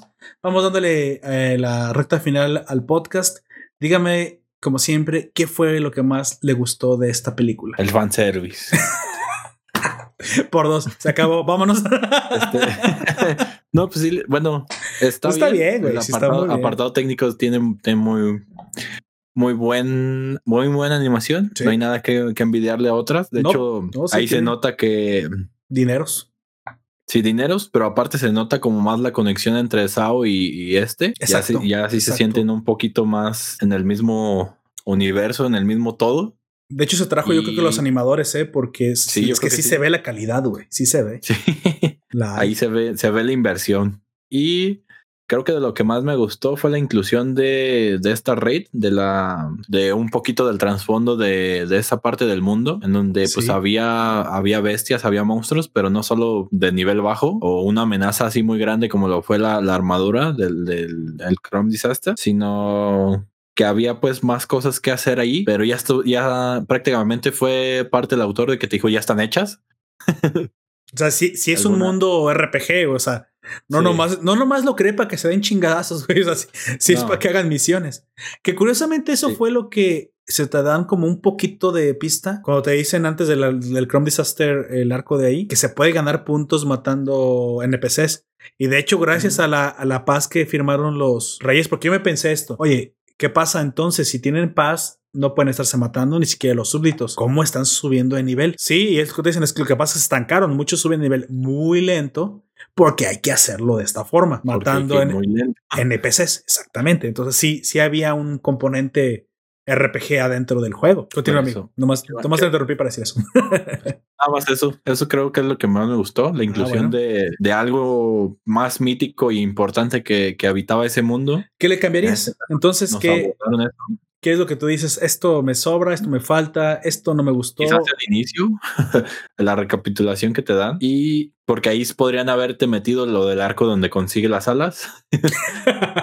Sí. Entonces, si hubiera estado más interesante ver, es, ver, ver lo que nos faltó. De hecho, la conexión entre la guardaespaldas, que ella dijo, nunca nos vamos a ver tú y yo, y le dio un beso y se fue. Digo, eso nada más pasó en mi imaginación, pero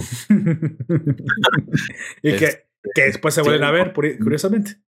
O sea, la, es como nunca nos vamos a ver a volver a ver tú y yo. Y la ves en la película es como de un momento. no, que no.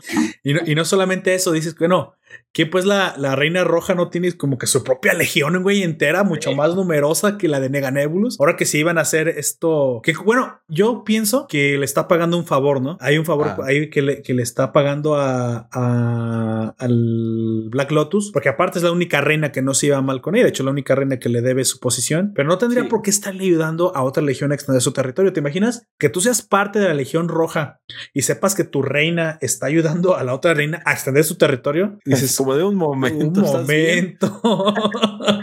A mí se me hace que vamos a mochar otra cabeza.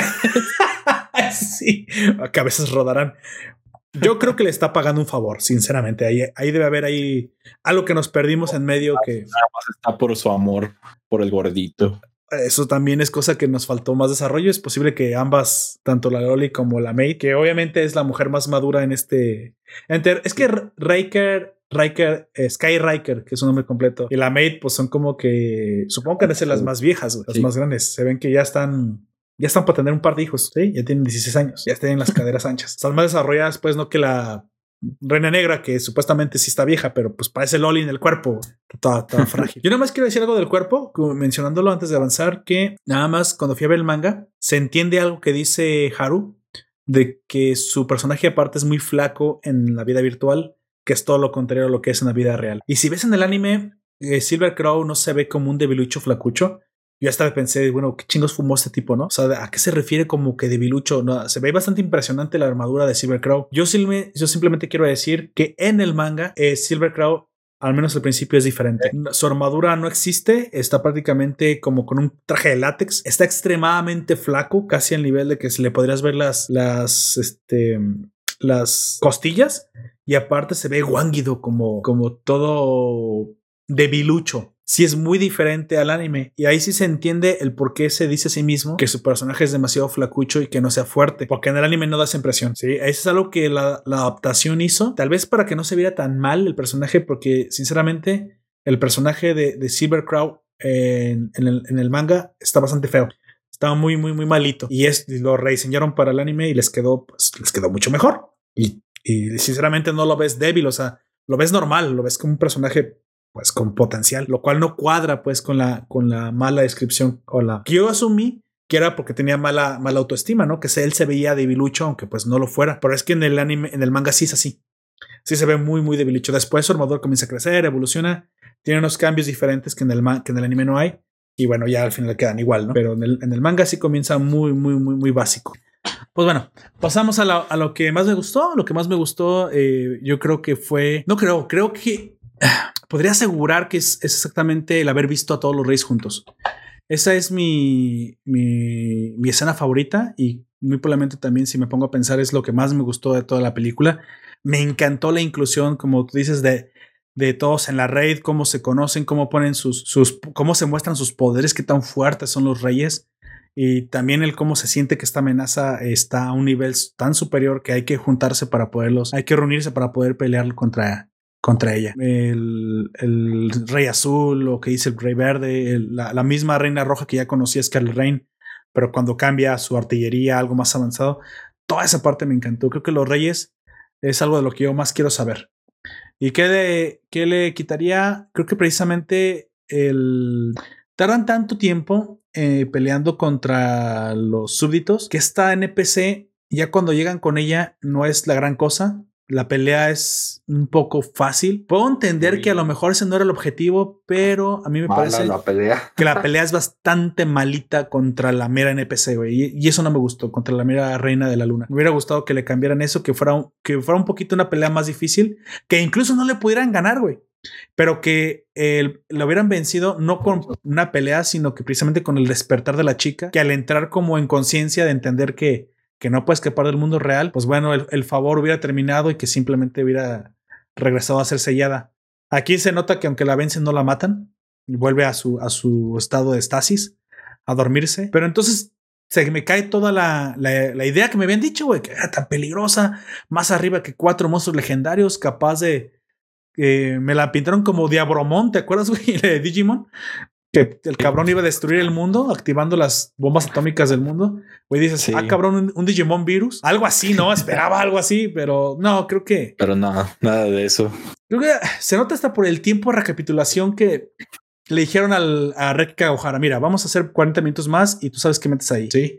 Yo hasta quiero pensar que no es culpa del mismo autor, que esto es una decisión No. Algo administrativa. extraño ahí. Fue como de una, una pelea así como, ah, te quiero matar. Y luego fue como de, oiga, no seamos compitas. y, y el NPC arre, pues. Arre, pues. Ay, güey. Medio extraño eso. Yo hasta pensé que la morra se había matado, güey, porque cayó de cabeza.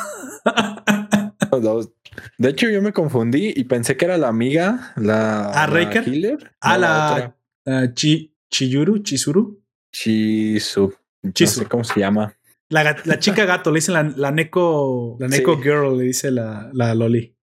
La mejor amiga, pues, de, de Taku y de, de Haru. Sí. Su novia amiga, Pensé su primera novia amiga. se parecen un poquito. Sí, sí se parecían. Pero ya después te das cuenta que es una, una chica X, ¿no? Una, Sí, o sea, no, no, no era alguien que conocieras al menos a, a ese punto. Eso, sí me- eso sí no me gustó. Me hubiera gustado que lo cambiaran, que esa pelea hubiera sido un poquito más desarrollada. Pero bueno, a lo mejor entiendo por las decisiones que tomaron y por lo acelerada que está la película. Al menos agradezco los 40, 50 minutos que me dieron de material inédito. De hecho, es 40. La- Exactamente la mitad de la película es recapitulación, la otra mitad es material inédito con la calidad que la dieron. Y pues, pues ya sabes, ¿no? Japón. Creo que eso es la, la, el objetivo del anime ahora que está saliendo en plataformas y por el cual es, pues yo sé que a veces es mucho pagar las plataformas y ya tienes una y pagar otra, pero en la medida que puedan consumir anime original, pues eso es lo que va a pasar, ¿no? Si consumes el anime y la gente gana dinero, si los estudios ganan más dinero, pues a lo mejor estas decisiones de pues hacer un par de ovas, una película, una recapitulación, pues ya no son tan necesarias, ¿no? A lo mejor ya nos hacen la historia entera, a lo mejor ya, ya no nos saltan años entre, Sí. entre una y otra, e incluso Veo con mucho gusto que una de mis grandes favoritas del año pasado, que fue The Promised Neverland, Yakusoku no Neverland, ahora va a tener un anime, ahora va a tener una adaptación live action eh, basada en el anime. Y una segunda temporada. Digo que bien, ¿no? O sea, yo no me siento ah, mal cuando veo transmedia. O sea, ay, es que no me gusta la serie live action. No la tienes que ver si no la veas, pero acepta, acepta que si una obra está llegando a otros medios que no son tradicionales, quiere decir que entonces los creadores le vieron un potencial no para ser tras, eh, trasladada. Al contrario, me parece que es algo bueno y, y que si apoyamos el, el, anime, el manga o los materiales que nos gustan, Tenku Shinpan, por ejemplo, güey, o sea, cuando me la narró sí, Gunter, me emocioné tanto, güey. De hecho, ¿te acuerdas que incluso este fui a, a bajar unos wallpapers, vi la de la White Feather, que es la chica de una eh, francotiradora. Por ahí este, la utilicé la Maid como, como wallpaper para el, para el podcast. Es una historia que dije, güey, cuando traigan esto anime y lo hacen bien, va a estar muy buena la historia. Y mira, la van a traer. Ahora falta, pues, nosotros, los que estamos del otro lado, en la medida que puedan, apoyen esto para, para que tengamos historias completas, güey, no tengamos. Sí, porque no, no nos dejen a medias, no nos quedemos sin, sin nada. Pues mira, Sao, güey, lo que ha terminado, lo que ha faltado en, termi en, terminarse, o al mismo Attack on Titan, ¿no? Que llevamos años sí, viéndola y. Muchos años.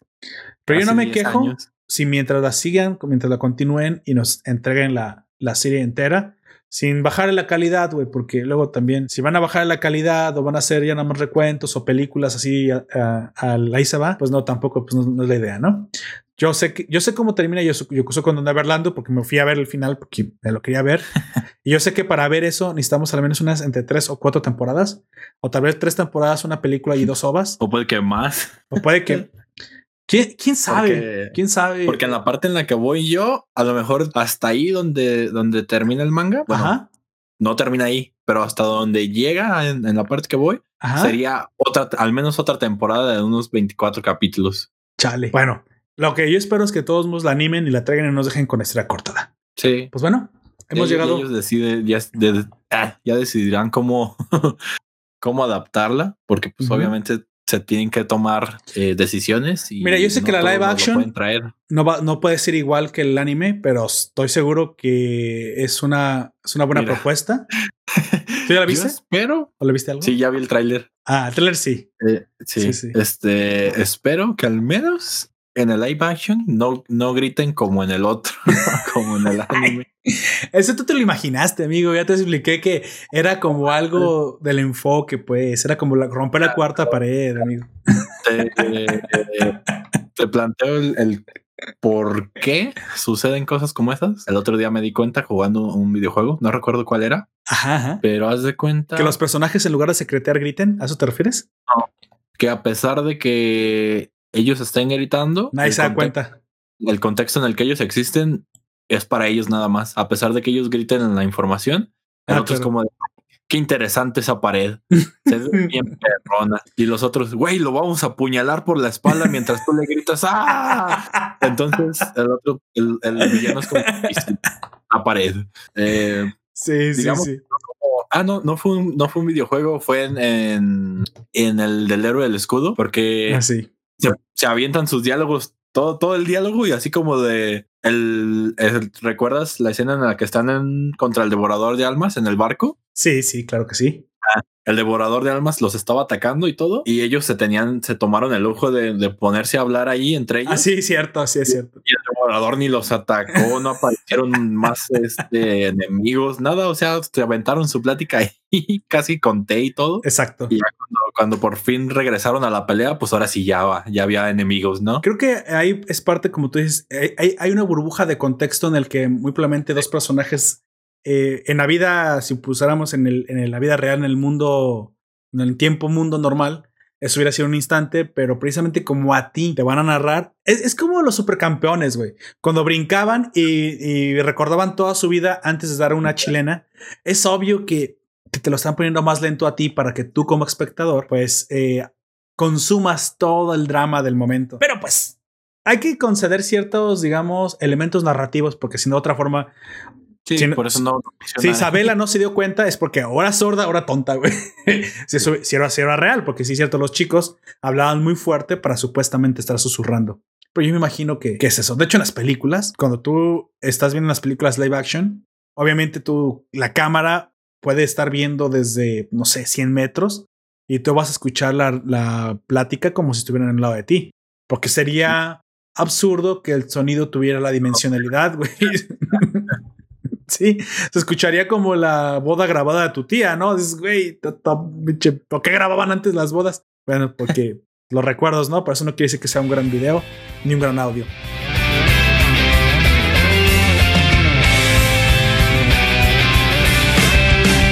Bueno, terminamos aquí, gente. Aquí es, ah, llegamos al final. Espero que les haya gustado esta, esta reseña. Una obra muy recomendada. Una obra que se ha vuelto una favorita instantánea. Y espero que, que le den una oportunidad. Y a lo mejor se enamoran de la historia tanto como yo. Y hasta se chutan las El- novelas ligeras. Sí, o el, manga, no sé. De hecho, yo estoy en el manga. Pero muy, bien, muy probablemente cuando acabe eh, de leer el manga, la partecita que me falte, voy a ver si no es mucho una novela ligera y pues ella me la, me la termino, ¿no? Porque no tengo todo el tiempo de estar leyendo todo de nuevo. Yo sé que me van a decir, no, es que en la novela ligera todavía hay más detalles. Es cierto, es posible que sí, pero pues ya, hay que ser pragmáticos, ¿no? Bueno, dicho eso, pasamos al, a, a los agradecimientos, como siempre, a todos los que nos escucharon, a los que estuvieron con nosotros en el directo, a nuestros oyentes, a los que participan con nosotros, los que están en el Fórum de la Nación, constantemente poniendo posts, poniendo noticias. Gracias a nuestro colaborador Genaro Loya, que es el administrador del grupo, a todos los eh, que se dedican, como todos los días, eh, a estar eh, participando, compartiendo esta gran pasión, ¿no? Que es el mundo geek, el mundo friki. Gracias a todos ustedes. Como siempre, también agradezco a los amigos de la Nación, podcast eh, que han colaborado con nosotros y que nos recomiendan y que recomendamos. Comes aquí y ahora, La Zona Fronteriza, Life MMO y Épocas Épicas. Vayan a buscarlos, eh, excepto por Comic- Comics Aquí Ahora, todos los demás son podcasts. Comics Aquí Ahora es un canal de YouTube bastante bueno. Ahí le dejaré los vínculos en la descripción de esta publicación. También les recomiendo que visiten nuestra página web donde podrán encontrar todo nuestro contenido, nuestros videos, nuestros directos, el podcast, el blog y todo bien ordenado y todo fácil de encontrar. También te recuerdo que si quieres adquirir eh, eh, beneficios exclusivos, puedes apoyarnos en nuestro Patreon. Pero no solamente hazlo por eso, hazlo para que la nación se siga emitiendo de aquí hasta el final de los tiempos. Como siempre, nos pueden seguir en nuestras redes sociales. Todos, todas las voy a dejar en los, en, en los vínculos. Pero sobre todo me interesaría mucho que nos dejen sus comentarios, qué les pareció, qué les gusta, qué no les gusta, que siempre son súper importantes para nosotros. Amigo Gunter, unas últimas palabras de este podcast. Grandes y elocuentes palabras. Nada, eh, estar por aquí acompañándolos, ya saben, ya ah, algún otro domingo, si se puede, por aquí estaré. Y si no, pues ya saben, tienen a, a Poperto y a Oya aquí acompañándolos o a alguno de los otros miembros. Así que Me sorprende que Don Comics no, no haya alcanzado, siempre, casi siempre está, pero debe haber tenido algún inconveniente. Este, íbamos a hablar de Something y entonces queda pendiente. Es algo, Sí. una historia bastante interesante y yo creo que vale mucho la pena también este, por ahí mencionarla en el Esperemos. que esté en, en la próxima ocasión por aquí acompañándonos. Un saludo a- al Don Comics, también a todos los, nuestros compañeros de otros podcasts. Y pues nada, un gusto. Pues bueno, nos despedimos de ustedes. Yo fui Lord Puperto y me acompañó. Gunter, hasta la próxima. Por último, te recuerdo que nos puedes escuchar en Evox, iTunes, Google Podcast, YouTube y esta la verde, güey. La que empieza con S. Que es ¿Cuál como, será? es como, es como apuntillar en inglés. Ah, ya recordé. Spotify. Hasta la próxima.